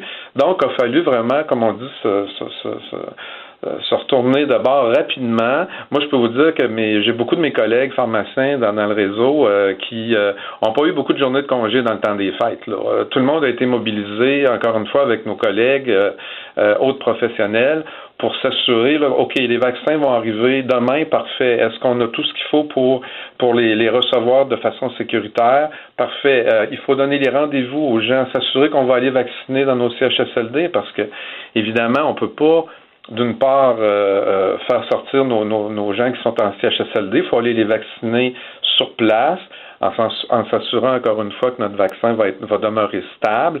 On ne veut pas non plus amener des gens euh, de l'extérieur dans les CHSLD pour eux-mêmes les vacciner. Fait que ça a été très complexe, mais plus on avance dans le temps, plus finalement on, la machine est huilée, puis plus on va être en mesure de, de, de vacciner de façon euh, systématique euh, assez rapidement. Bon, euh, on on a dit plus récemment euh, cette semaine qu'on n'avait pas atteint notre vitesse euh, de croisière. Puis en vous entendant, c'est bien évident que ça prend un certain moment pour s'adapter, là, notamment, j'imagine, à cause de la conservation de ce vaccin-là euh, qui a l'air compliqué. Est-ce que c'est majoritairement à cause de tout ça? C'est à cause justement du fait qu'on doit les garder, ces vaccins-là, à des températures très froides, que ça gêne le processus? Ben, c'est sûr que ça complique le processus. Je vous parlais tout à l'heure du vaccin de Pfizer qui, qui doit être conservé à moins 70. On ne peut pas le déplacer. Je vais vous donner un exemple. Dans beaucoup de situations, euh, dans le temps des fêtes, ben, il a fallu que ces congélateurs-là, on les installe dans, les CH, dans, dans des CHSLD même, ce qui nous permettait de prendre les doses sur place puis de les administrer à la clientèle du CHSLD. Moderna, c'est différent. Moderna, on peut le garder à moins 20 mais ça peut pas dans le même congélateur que Pfizer parce que Pfizer congèle plus froid. Hmm. Moderna, on peut le déplacer, mais c'est dans des glacières avec, encore une fois, on maintient le moins 20. Fait que c'est évident que c'est plus compliqué de gérer tout ça que si, par exemple, on avait une, ampoule ou une seringue qu'on pourrait garder à température de la pièce. Fait que c'est un élément, effectivement, qui vient euh, complexifier les choses. Puis, en passant, vous venez de parler d'adaptation. De, de, je vous dirais que c'est le mot clé actuellement. On mhm. doit faire preuve de beaucoup de capacité d'adaptation parce que tout ça est évolutif. Hein. Les directives changent rapidement, la science évolue rapidement. On en apprend de plus en plus sur le virus lui-même et sur nos vaccins. Donc, il faut être agile. Il faut être capable, de, encore une fois, de, modifier les pratiques en fonction de l'évolution des dernières connaissances. Bon, au-delà du travail effectué avec les vaccins, les pharmacies d'établissement euh, jouent un rôle un peu méconnu, vous l'avez dit, mais comment ça se passe euh, pour vos membres durant cette deuxième vague? Euh, on avait une pénurie de pharmaciens d'établissement, non? Oui, on, a depuis assez longtemps une pénurie de, pharmaciens d'établissement de santé. C'est à peu près un poste sur cinq dans le réseau actuellement qui n'est pas comblé. Donc, ça représente déjà un défi au quotidien. Évidemment, euh, dans le dans le cadre de la pandémie, puis ça, ça fait depuis plusieurs mois, ben évidemment, euh, on, y va avec les priorités, puis on, se doit effectivement de participer à l'effort collectif actuel. Donc, euh, ça demande beaucoup d'investissement de temps de la part des pharmaciens d'établissements de santé pour arriver, d'une part, à, s'assurer que la vaccination va bien se passer, mais en même temps, s'assurer aussi qu'on joue notre rôle là, auprès de nos patients dans nos hôpitaux, parce que ces gens-là reçoivent des médicaments très complexes, des, médicaments injectables, parfois de la chimiothérapie. Fait qu'il faut être un peu capable de faire les deux à la fois, ce qui représente un défi quotidien, effectivement. François Paradis, merci, qui est président de l'Association des pharmaciens d'établissement euh, du Québec. Vous écoutez Geneviève Peterson. Cube Radio. On retrouve avec bonheur notre collaborateur Martin Geoffroy. Salut Martin. Salut Geneviève, bonne année. Bonne année à toi aussi. Écoute, euh, l'actualité t'offre sur un plateau d'argent euh, des possibilités pour faire entendre un message que tu tentes tant bien que mal de faire passer depuis de nombreuses années. Euh, on se parle aujourd'hui évidemment de ce qui s'est passé cette semaine à Washington, cette, invasion pardon, par des militants pro-Trump du Capitole américain. Puis vraiment, bon, on, on, le voit comme une attaque politique, entre guillemets, c'en est une, mais toi, tu dis que c'est aussi une attaque euh, euh, qui, en fait, c'est un, phénomène qui est psychologique, qui est théologique et qui est eschatologique aussi. Et oui, euh, moi, je dis que même, non, ça n'a pas grand-chose à voir avec la politique. Parce que ce sont des gens qui sont on le, on le sait, là, en dehors de la réalité, euh, qui se sont créés une réalité parallèle. Et euh, bon, l'eschatologie, euh, c'est quoi quand on dit que c'est quelque chose d'eschatologique? C'est des gens qui croient à la fin du monde. tout simplement. Dans toutes les grandes religions, on a ce qu'on appelle des, des prophéties, là, des, des, prévisions eschatologiques, c'est-à-dire des prévisions de fin du monde. Et pour beaucoup de gens, cette entrée-là, cette, certification-là, cette journée-là, euh, était en fait la journée où on était pour avoir euh, ce qu'ils appelaient, euh, on était pour, pour avoir une tempête. Ils appelaient ça une tempête. Vous savez, la dame qui est la dame qui est décédée, là, Madame Bobbitt, je pense qu'elle s'appelait, une ancienne Marines des États-Unis. Elle était convaincue que cette journée-là, il était pour avoir la tempête parfaite et qu'on était pour passer, et je la cite, de l'ombre à la lumière. Alors là, on n'est plus dans le politique, là on est dans l'eschatologique, on est dans la croyance de la fin du monde. Et quand vous êtes convaincu que la fin du monde arrive avec ces événements-là, ben vous êtes prêt à prendre les armes et à, attaquer quoi. Alors euh, c'est ça. Et ça, ça nous provient d'où? Ça nous provient de cette espèce de nouvelle euh, église, euh, si on pourrait l'appeler comme ça, ou, ou religion qui sort de la réalité, mm. qui s'appelle QAnon et QAnon, en fait, c'est quoi? C'est, on peut, on pourrait, euh, ils sont convaincus aux États-Unis dans QAnon que les démocrates, par exemple, sont une élite pédosatanique. Donc, imaginez-vous, là, Geneviève, vous qui avez, euh, qui avez un ou deux enfants, je me souviens plus. Trois, trois. trois enfants. Je n'ai, je n'ai deux autres par mois, fait que ça fait cinq enfants en tout. Vous, vous chômez pas? Non, on a fait notre part pour le Québec de demain mettez-vous à leur place. Imaginez-vous que si vous, vous croyez ce récit-là de QAnon hein, et que les, les pédosataniques s'apprêtent à prendre le pouvoir, peut-être que vous seriez en train de, de cogner aux portes de l'Assemblée nationale, de vouloir défoncer les portes de l'Assemblée nationale aussi. Et c'est là que euh, euh, c'est grave parce qu'il n'y a pas moyen de raisonner avec avec euh, des croyances comme celle de QAnon. Puis quand on parle de QAnon, les gens se disent ah ben là Trump va être parti, ça va être Biden, que toutes les prédictions de QAnon se, s'effondrent finalement. Mais non, QAnon c'est un récit, ok? C'est un récit hmm. que vous pouvez interpréter de toutes sortes de manières et que chaque personne peut s'approprier. C'est ça je veux pas dire la beauté parce que c'est pas quelque chose de très beau, mais c'est vous qui êtes, qui êtes euh, romancière, auteur, comprenez ce que je veux dire par un récit, oui. un récit euh, où tu peux mettre ce que tu veux dedans, puis tu peux l'interpréter comme tu veux, puis c'est la, beauté d'un bon récit habituellement, hein, c'est un récit que euh, qui laisse place à beaucoup d'interprétations, justement, qu'il n'y a pas une interprétation qu'on va dire univoque. Fait qu'on peut l'adapter à sa sauce et légitimer toutes sortes de choses. C'est ça. Et à, partir à chaque fois où on pense que QAnon, les prédictions QAnon se sont pas réalisées, euh, ben, qu'est-ce qui arrive? Ben, il fait des, il dit, ben, finalement, les prédictions sont reportées, ça va arriver plus tard. Vous savez, ça me fait penser à quoi un peu? Ça me fait penser les, témoins de Jéhovah. Les témoins de Jéhovah, souvent, dans leur histoire, ont souvent annoncé la fin du monde. Euh, ils disaient, bon, en telle année, la fin du monde va arriver. Puis là, quand la fin du monde n'arrivait pas, on leur demandait, mais pourquoi la fin du monde n'est pas arrivée cette année-là? Ben, c'est juste parce qu'elle a été reportée en telle année dans 15 ans. Vous voyez, et ils ont fait ça trois, quatre fois pendant leur histoire, euh, reporter la fin du monde. Donc, ce que QAnon fait, là, euh, c'est le même principe, c'est un vieux, vieux principe dans tout ce qu'on appelle des, des religions apocalyptiques là, qui attendent l'apocalypse. C'est quand la fin du monde n'arrive pas ou que ta prédiction n'arrive pas, ben tu la reportes à plus tard. c'est ça qui va arriver là. Euh, quand Biden va arriver au pouvoir, on va, on va dire oui, mais. Non, mais c'est pour ça qu'ils disent, c'est pour ça que le slogan, en quelque sorte, de QAnon, c'est Trust the Plan.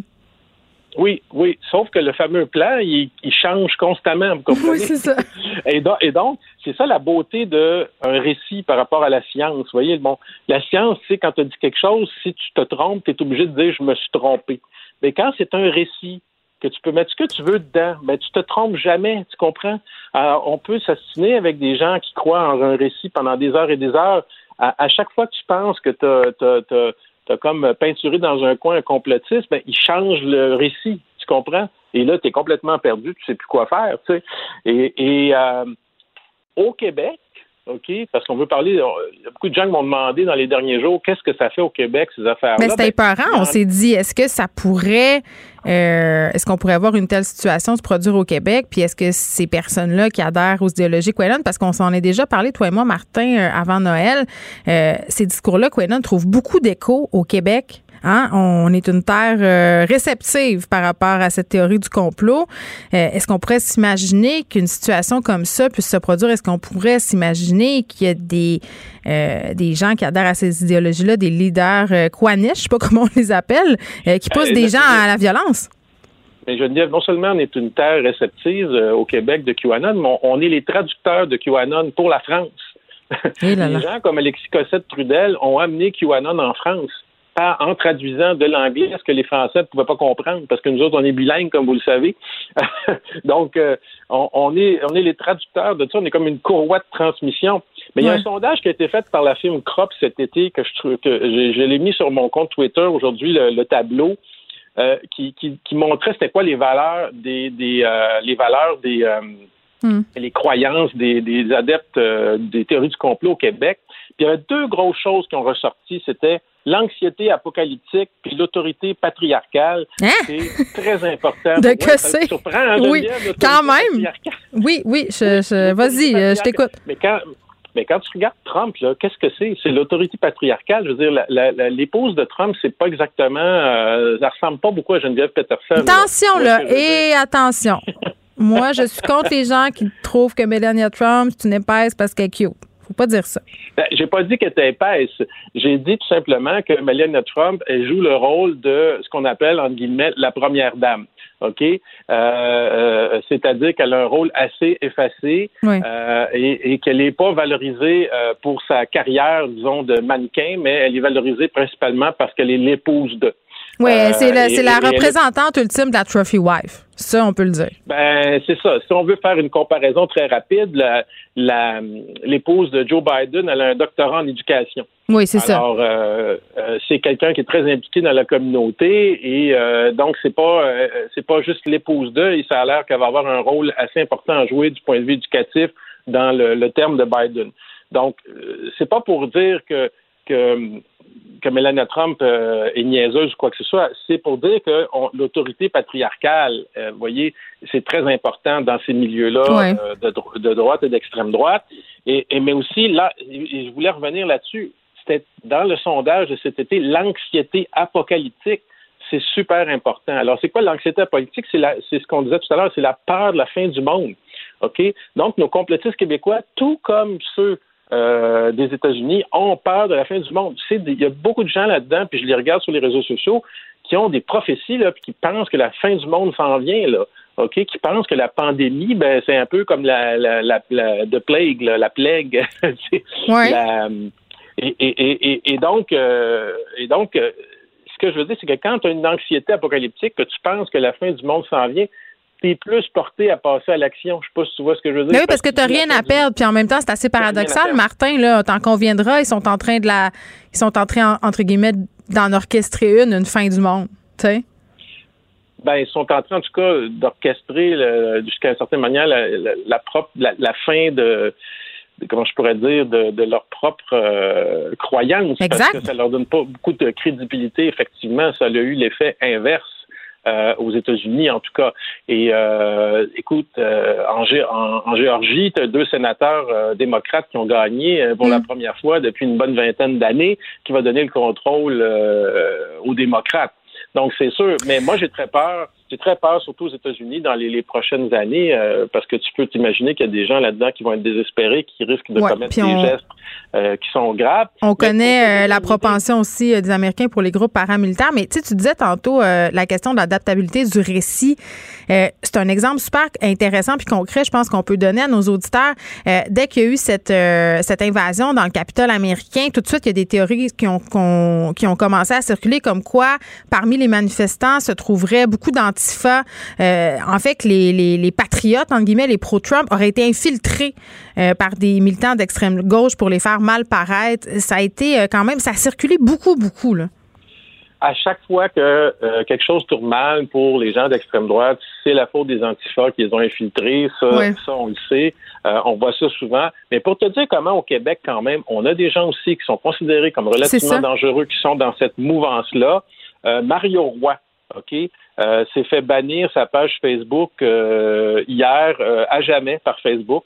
Et Mario Roy, pour ceux qui ne le connaissent pas, c'est quelqu'un qui, qui à l'automne voulait faire des arrestations citoyennes, voulait arrêter euh, et destituer et mettre en prison. Il veut toujours d'ailleurs ça d'ailleurs. Ben, il enjoint aussi les gens à, être violents envers les journalistes.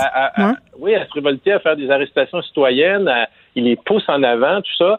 Et pour, pour te montrer la réaction de Facebook, euh, fermer sa page définitivement. Et ça leur prend du temps à fermer des pages euh, Facebook. Et donc, je, je pense que la la, ce qui est arrivé aux États-Unis a une influence directe là-dessus, parce que ça fait longtemps que Mario Roy il, se promène euh, sur sa, page Facebook. Et donc, ça veut dire que Facebook considère que cette personne-là est un, partisan de Trump, ce qu'il est, et qu'il pourrait essayer de faire la même chose au Québec ici.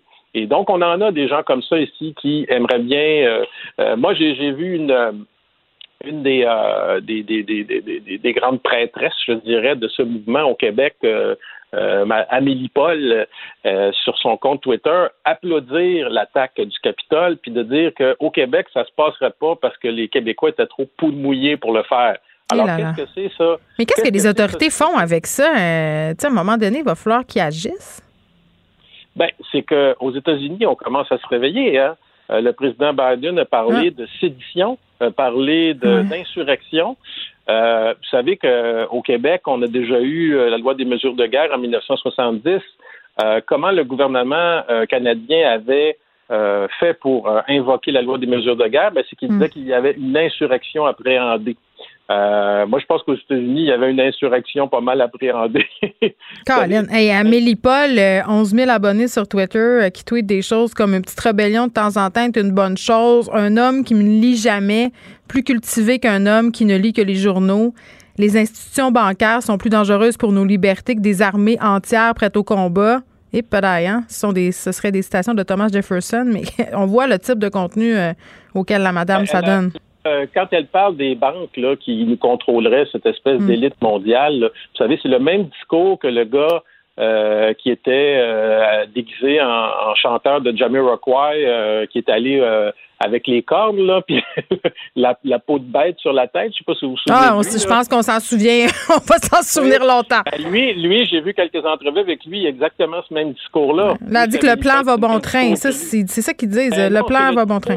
Le, discours des banques qui contrôlent hmm. le, mondialement, tout ça. Et ça, c'est un, un, discours là, que moi, j'ai vu dès la fin des années 90 euh, chez les bérets blancs à Rougemont, une secte intégriste catholique qui est, pas loin de chez nous, que j'étudiais à l'époque. C'est pas nouveau, là, ces théories de la conspiration-là. C'est juste que avec c'est des récits justement euh, apocalyptiques de fin du monde qui font en sorte qu'ils peuvent être recyclés constamment, mais c'est toujours les mêmes. On les revoit à différentes époques sous différentes formes. Euh, puis donc, euh, pour moi, ces personnes-là, euh, parce qu'ils, bon, dans le cas d'Amélie Paul, c'est quelqu'un pour moi qui est, qui est très dangereux parce que elle est férocement anti-science. c'est se dit naturopathe. Euh, vegan, mais vegan, ça c'est correct, là, mais veut dire, elle, se dit naturopathe, puis elle, elle est enfermement anti-vaccin et anti-science. Et à un moment donné, ben, on peut pas on peut pas discuter, tu comprends, avec des gens qui, mais non, mais c'est un euh, système de croyances. Je veux dire, tu peux pas, euh, tu peux pas leur faire entendre raison. C'est des croyances profondes euh, et c'est ça qui fonctionne et c'est ça qui fait que, que, ça pousse des gens à mener des actions comme celles qu'on a vues plus tôt cette semaine à Washington. Martin Geoffroy, merci. On te retrouve vendredi prochain. Eh oui. Bye bye. La chambre de Léo a été rénovée par un entrepreneur recommandé par Renault Assistance. Il a tout pris en main pour laisser les parents s'extasier devant leur petit Léo. Renault Assistance, on se dédie à l'espace le plus important de votre vie. Un message d'Espace pour Brio, une initiative de Desjardins. Vous écoutez Geneviève Peterson. Cube Radio.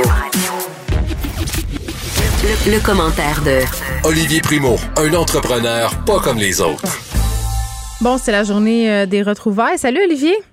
Ça fait longtemps. Bonne année. Écoute, bonne année à toi aussi. Elle commence raide. c'est ce que j'ai envie de dire. Raide? C'est pas raide. Ça, j'appelle ça. Elle commence, commence tough. non, mais je disais au début de l'émission que j'aimerais prendre la petite pilule qui fait que je me réveille en 2022. Tu sais, vacciné puis tout, là. Ça n'a pas d'allure. C'est drôle parce que, tu sais, ça fait des mois et des mois qu'on se dit, ah, tu finir l'année? Non seulement elle, commence pareil, mais non seulement je pense qu'elle commence pire. Est-ce que tu étais comme moi, tu voyais passer les vœux de nouvel an de tes amis sur les médias sociaux puis t'es trouvé naïf? Ouais, c'était comme j'étais j'étais tu sais quoi, il y a juste un mot pour décrire tout ça. Déception. C'est tout. J'ai j'ai rien d'autre à dire de ça. On va avoir une, au moins une demi-année aussi catastrophique que qu'on vient, qu'on vient de passer. Puis je- ça me décourage un peu, mais là, regarde, aujourd'hui, il fait soleil, il fait beau, puis je m'en vais en ski. Fait que Moi, ça m'étonne que tu n'étais pas. Avoue-moi avoue -moi, là que tu étais en ski avant de me parler, là, puis que tu t'es arrêté en bas d'une pente pour me jaser ça. Je suis présentement en ski. Je suis allé dans mon auto. Je savais tellement. OK. Voilà. Oli, j'avais hâte de te parler euh, pour plein de raisons. Un, je t'aime, mais deux, euh, tu fais partie de ce qu'on appelle euh, la clique des influenceurs Tequila et Neken, pas le temps de niaiser. Oui. Et là, j'avais hâte de savoir ce que tu pensais avant qu'on se penche euh, sur le couvre-feu. Là. Euh, Est-ce que tu as pensé de tous les influenceurs qui s'en allaient dans le sud et qui, puis même, on sort du sud, là, qui faisaient, euh, qui ont fait des parties de Noël, qui se sont réunis parce qu'on sait qu'une des raisons pour lesquelles on est rendu là, c'est qu'il y a 46% des Québécois qui ont vu leur famille pendant le temps des fêtes. Puis il y en a qui se sont montrés sur les réseaux sociaux, qui n'étaient pas gênés. Fait que là, tu me mets au bat direct de même. Là, faut que Bang, bing, boom. Ah ouais, ah ouais, 2021, Euh, let's go. je vais te dire de quoi. Parce que c'est pas interdit. Moi, pour le vrai, ça me reste, ça me laisse un peu indifférent. Mais gardons-nous une petite gêne. Comme on est-tu obligé de montrer ça partout sur les réseaux sociaux? Premièrement, les rassemblements interdits qui ont été montrés dans les stories puis tout ça pendant Noël, ça c'est une vraie honte. Ils devraient tous pogner un ticket toute la gang. Ben, c'est honteux, puis t'es juste cave si tu penses que ça va pas se revirer contre toi. c'est un cave. C'est juste un cave. Puis j'ai, moi, je suis énormément de personnes qui ont fait ça. Puis là, j'avais pas le goût de partir une, une troisième guerre mondiale sur mon Instagram, fait que je l'ai pas fait. Mais pour ceux dans le sud, là, premièrement, qui rient du Québec, ça, c'est une vraie honte. Ils devraient tous rester là-bas, puis on ne devrait pas les laisser rentrer. Mais en ce moment, si tu le montres pas, puis tu, écoute, t'as le droit. Qu'est-ce que tu veux qu'on. Tu sais, à un moment donné, le gouvernement est fâché, puis là, si tout le monde est fâché, t'as le droit. T'as le droit d'y aller. Fait fais ce que tu veux, mais fais pas chier les autres. Tu sais, moi, je suis une personnalité connue. J'ai fait un sondage euh, v'là, euh, trois semaines à savoir si le monde me jugerait. Il y a quand même 35% du monde qui me suit en plus, qui m'ont dit qu'ils allaient me juger. Je m'en allais pas dans le sud. Je voulais faire un, un sondage pour savoir le, le, le- le pouls du monde. Puis, si, écoute, si j'étais dans le sud en ce moment, je pense pas que tu, personne personne pourrait constater que je suis dans le sud. Me une gêne. Ben, mais en, puis après ça, pour ceux qui se sont pas gardés de gêne, est-ce que les marques devraient se dissocier? C'est ça aussi la 100%. question, surtout. Puis Air Canada qui les envoie là, c'est pas mieux, là. Ben là, eux autres, je l'ai écrit en plus sur Instagram. Eux autres, ils l'ont complètement échappé, leur team marketing. Là. Je sais pas ce qui s'est passé dans leur tête, là. mais je veux dire, je comprends que ces grosses compagnies-là, puis ces compagnies-là doivent survivre. Fait qu'il faut qu'ils fassent de la pub, faut qu'ils vendent des, des, des, euh, des billets d'avion, puis tout ça. Mais en même temps, c'est tellement illogique le message qui passe que, regarde, je suis comme. euh, je suis flabbergasté de tout ça. Là. Tout le, mouvement, le cancel ton influenceur dans le sud, la page qui, qui, qui est rendue à près de 40 000 personnes. Ouais, mais moi, je, je l'ai dit hier, euh, j'ai un malaise avec ce genre euh, de chasse aux sorcières-là. J'ai trouve, euh, j'ai trouve pas plus fin que toi, là, les influenceurs qui sont dans le sud en ce moment puis qui se montrent. Je pense que c'est ça le nerf de la guerre. Garde-toi une petite gêne. Tu sais, quand tu es rendu que t'es pas capable de résister au fait de prendre une photo alors que tu sais très bien que tu vas te faire juger. Euh, moi, c'est ça que je trouve pas fort. Partir dans le sud en ce moment, je trouve ça égoïste parce que oui, on a le droit, mais une question d'éthique là-dedans, surtout quand tu es un influenceur puis que t'influences justement des jeunes. Je pense que tu as le devoir de montrer l'exemple. Mais c'est tellement tata de se montrer. Sauf qu'en même temps, une page comme ça, comme Cancel l'influenceur, tout ce que ça fait, c'est que ça crée davantage d'intimidation puis de violence sur les médias sociaux. Puis on a-tu vraiment besoin de ça en ce moment? Non. Je pense pas qu'on a besoin de tout ça. Puis en même temps, je pense que si tu t'en vas dans le sud en ce moment, puis tu es un influenceur, puis tu vis de ça, puis tu te montres, tu as un problème. Tu as un gros, gros problème d'attention. Mais c'est pas juste ça. Ils ont Euh, perdu leur revenu, ce monde-là. Tu peux-tu vraiment en vouloir à une fille euh, qui sait plus quoi faire parce que justement, elle peut plus aller nulle part, de se faire payer par Air Canada, de prendre l'argent puis d'y aller quand on sait à quel point ils ont perdu du cash? Non, non, 100 Non, mais en même temps, c'est ça, là, c'est le couteau à double tranchant. T'es l'influenceur ou influenceuse, t'as t'as- t'as plus de revenus et là, tu te fais offrir ça. Fait que là, qu'est-ce que tu dis? Tu sais que tu vas te faire juger. Parce que là, en ce moment, là, qui arrive, c'est que c'est pas la minorité du monde qui juge. C'est la majorité. Puis tout le monde se le dit entre les. en- moi, moi je, je parle à beaucoup de personnes là, qui sont suivies, puis ils sont comme moi, jamais j'oserais mettre une photo en ce moment dans le sud. J'aurais peur de perdre les commanditaires. Mais puis c'est sûr. Le monde sont là, là. Fait que ceux qui sont dans le sud, faites le tour, il n'y en a pas beaucoup qui sont commandités. On va vous le dire tout de suite, là. Fait que euh, c'est c'est ça. C'est ça. Couvre-feu, Oli, c'est-tu trop sévère? Je pense que c'est ça, ça, ça, ça vaut le- la, la peine d'essayer. En France, ça a super bien marché, fonctionné. Puis il y, a, il y a beaucoup de trucs qui sont sortis, dont une, un truc que je comprends pas pourquoi c'est pas sorti en France quand ils ont instauré le couvre-feu à l'époque, c'est que je me rappelle pas du chiffre exact, mais c'est en haut de 80% et en bas de 90 là, fait que genre un 10% de manœuvre, là, euh, qui disait que... Change pas ta job de jour hein, pour devenir mathématicien. c'est c'est quand même élevé, qui disait que près de ça, ça, 85% des cas étaient contactés, euh, contractés avec des événements entre 5 heures et minuit le soir. Mais c'est sûr, il y a de l'alcool, tu te lâches là. Exactement. tu- sais, c'est assez simple. Exactement. Puis, tu sais, en, même temps, là, on parle de couvre-feu. Moi, je vais parler un peu de la santé publique. Là, Euh, là je suis vraiment, là, euh, on, on est vraiment dans le, le, le cœur de, la- de la guerre, nous autres, en train de, de tout booker nos artistes pour l'année prochaine. Et là, ce que j'entends, c'est Ah oui, c'est à la au retour des, des, vacances d'école, euh, de, de, des vacances, puis euh, le retour de l'école. Fait que, tu sais, pour les gros événements, c'est sûr, ils se disent au mois de septembre, qui qui va faire des festivals? Tout le monde retravaille, puis tout le monde recommence à l'école. Fait que, tu sais, c'est- encore une fois, là, je suis content, au moins, c'est pas deux poids, deux mesures. On va pas imposer un couvre-feu puis rouvrir des parties de 5000 personnes au début de l'année. Fait que, tu sais, moi, je pense que le couvre-feu, c'est bon. Euh, pour la santé mentale, ça va faire très, très mal. Puis, je sais pas si tu as remarqué comme moi, là, mais depuis un mois, depuis le temps des fêtes, là, c'est c'est fou les messages qu'on voit passer partout. Ah, je sais pas si j'ai remarqué. En qu'est-ce que t'en penses? Tu penses-tu, hein? Ah, c'est ça. Non, non, mais c'est ça. Non, je, parlais. Que, la santé mentale et tout ça. Ouais, les, les gens de la misère, un petit peu, je dirais ça. Ah, le- les, les gens sont en train de virer sur le top. Euh, bien sûr. Je je pense, regarde, moi, j'ai jamais autant skié. Là, je Mais c'est clair, moi aussi, je me garoche dans le sport, puis c'est ça que j'expliquais à mes enfants hier. faut sortir parce qu'à un moment donné, ça n'a plus de sens. Puis c'est quoi, je parlais avec quelqu'un au service à la clientèle cette semaine dans ma vie privée là, pour quelque chose, puis des formations professionnelles, même, je me mets à y poser une couple de questions. Puis ce qu'il me dit, euh, parce que c'est un gars, il me dit, écoute, ça n'a aucun sens. Les gens se défoulent sur nous normalement aussi en temps normal, mais là, c'est sans commune mesure. Euh, ça m'arrive de, de carrément mettre fin à des appels parce que les gens sont excessivement violents, on reçoit des menaces, des insultes. La tension sociale est à son compte. Donc vraiment, euh, je reviens un peu à cette idée-là. Un compte comme Cancel Influenceur, Olivier, ça fait juste jeter de l'huile sur le feu. Je, je vois pas qu'est-ce que ça fait de constructif, honnêtement, à part euh, faire que Milady et compagnie se font intimider. Là, puis ça sert absolument à rien. À rien. À rien. À rien. T'as raison. T'as raison là-dedans, mais en même temps, tu sais, je vais me faire l'avocat du diable. Donc. Puis, si tu te fais, excusez l'expression, mais flaguer sur une genre de page comme ça, je comprends que ça fait de la bisbille, on veut pas de ça. Mais si t'es là, c'est parce que t'as une raison d'être là en ce moment. Fait que, tu sais, à un moment donné, on parle de la conscience sociale. Quand tu as choisi dans ta vie d'être un, un, un influenceur ou une influenceuse, il faut que tu comprennes que tu influences le monde et que l'image que tu projettes est ultra importante. Et je le sais que tout le monde a la mémoire très courte. Exact. Mais euh, les compagnies à court terme vont peut-être, oui, peut-être pas s'afficher avec eux, mais à long Ah, terme. ça va revenir. On a tellement hâte de les retrouver dans leur plus simple appareil.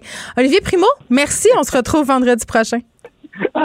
bon week-end. Bye. Mes récompenses Sonic, c'est le programme qui désire exaucer tous tes souhaits. C'est simple. Plus tu utilises ta carte du programme Mes récompenses Sonic durant les mois de mars et d'avril, meilleures sont tes chances de remporter 5000 dollars pour réaliser tes plus grandes folies. Visite l'une de nos stations Sonic et comble tes envies.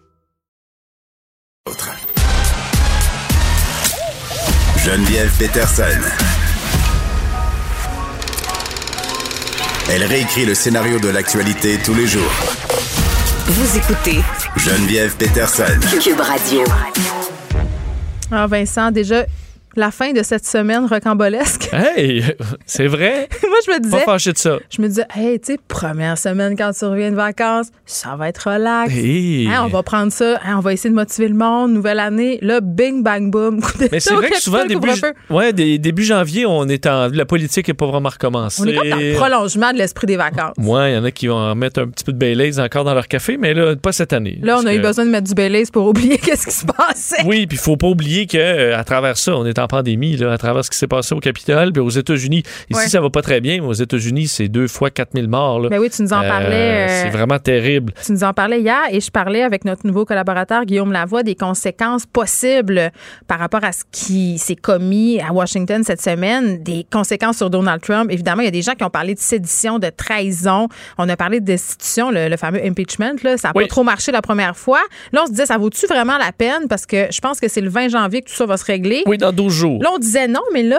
Ben là, ça va de l'avant. euh, ça va de l'avant. euh, selon plusieurs sources, d'ailleurs, il faut dire Nancy Pelosi l'avait pratiquement dit, mais euh, on va aller de l'avant chez les démocrates avec des articles pour euh, destituer Donald Trump. Ce serait déposé dès lundi. Donc, il pourrait y avoir un vote déjà en début de, en milieu de semaine parce qu'il faut comprendre, le- le- pour destituer un président à la Chambre des représentants, tout d'abord, on doit déposer des articles donc qui, qui montrent que le président doit être destitué. Et ça, il faut voter à, euh, à la majorité. Et ça, les démocrates l'ont déjà. Alors, ils peuvent voter l'impeachment, il n'y a pas de problème. Et ensuite, au Sénat, Sénat, c'est aux deux tiers. Alors, c'est pour cela que euh, Donald Trump avait été impeaché, pardonnez-moi l'ex- l'expression, l'an dernier, mais le Sénat l'avait acquitté par la suite. Donc là, le deux tiers est pas mal plus dur.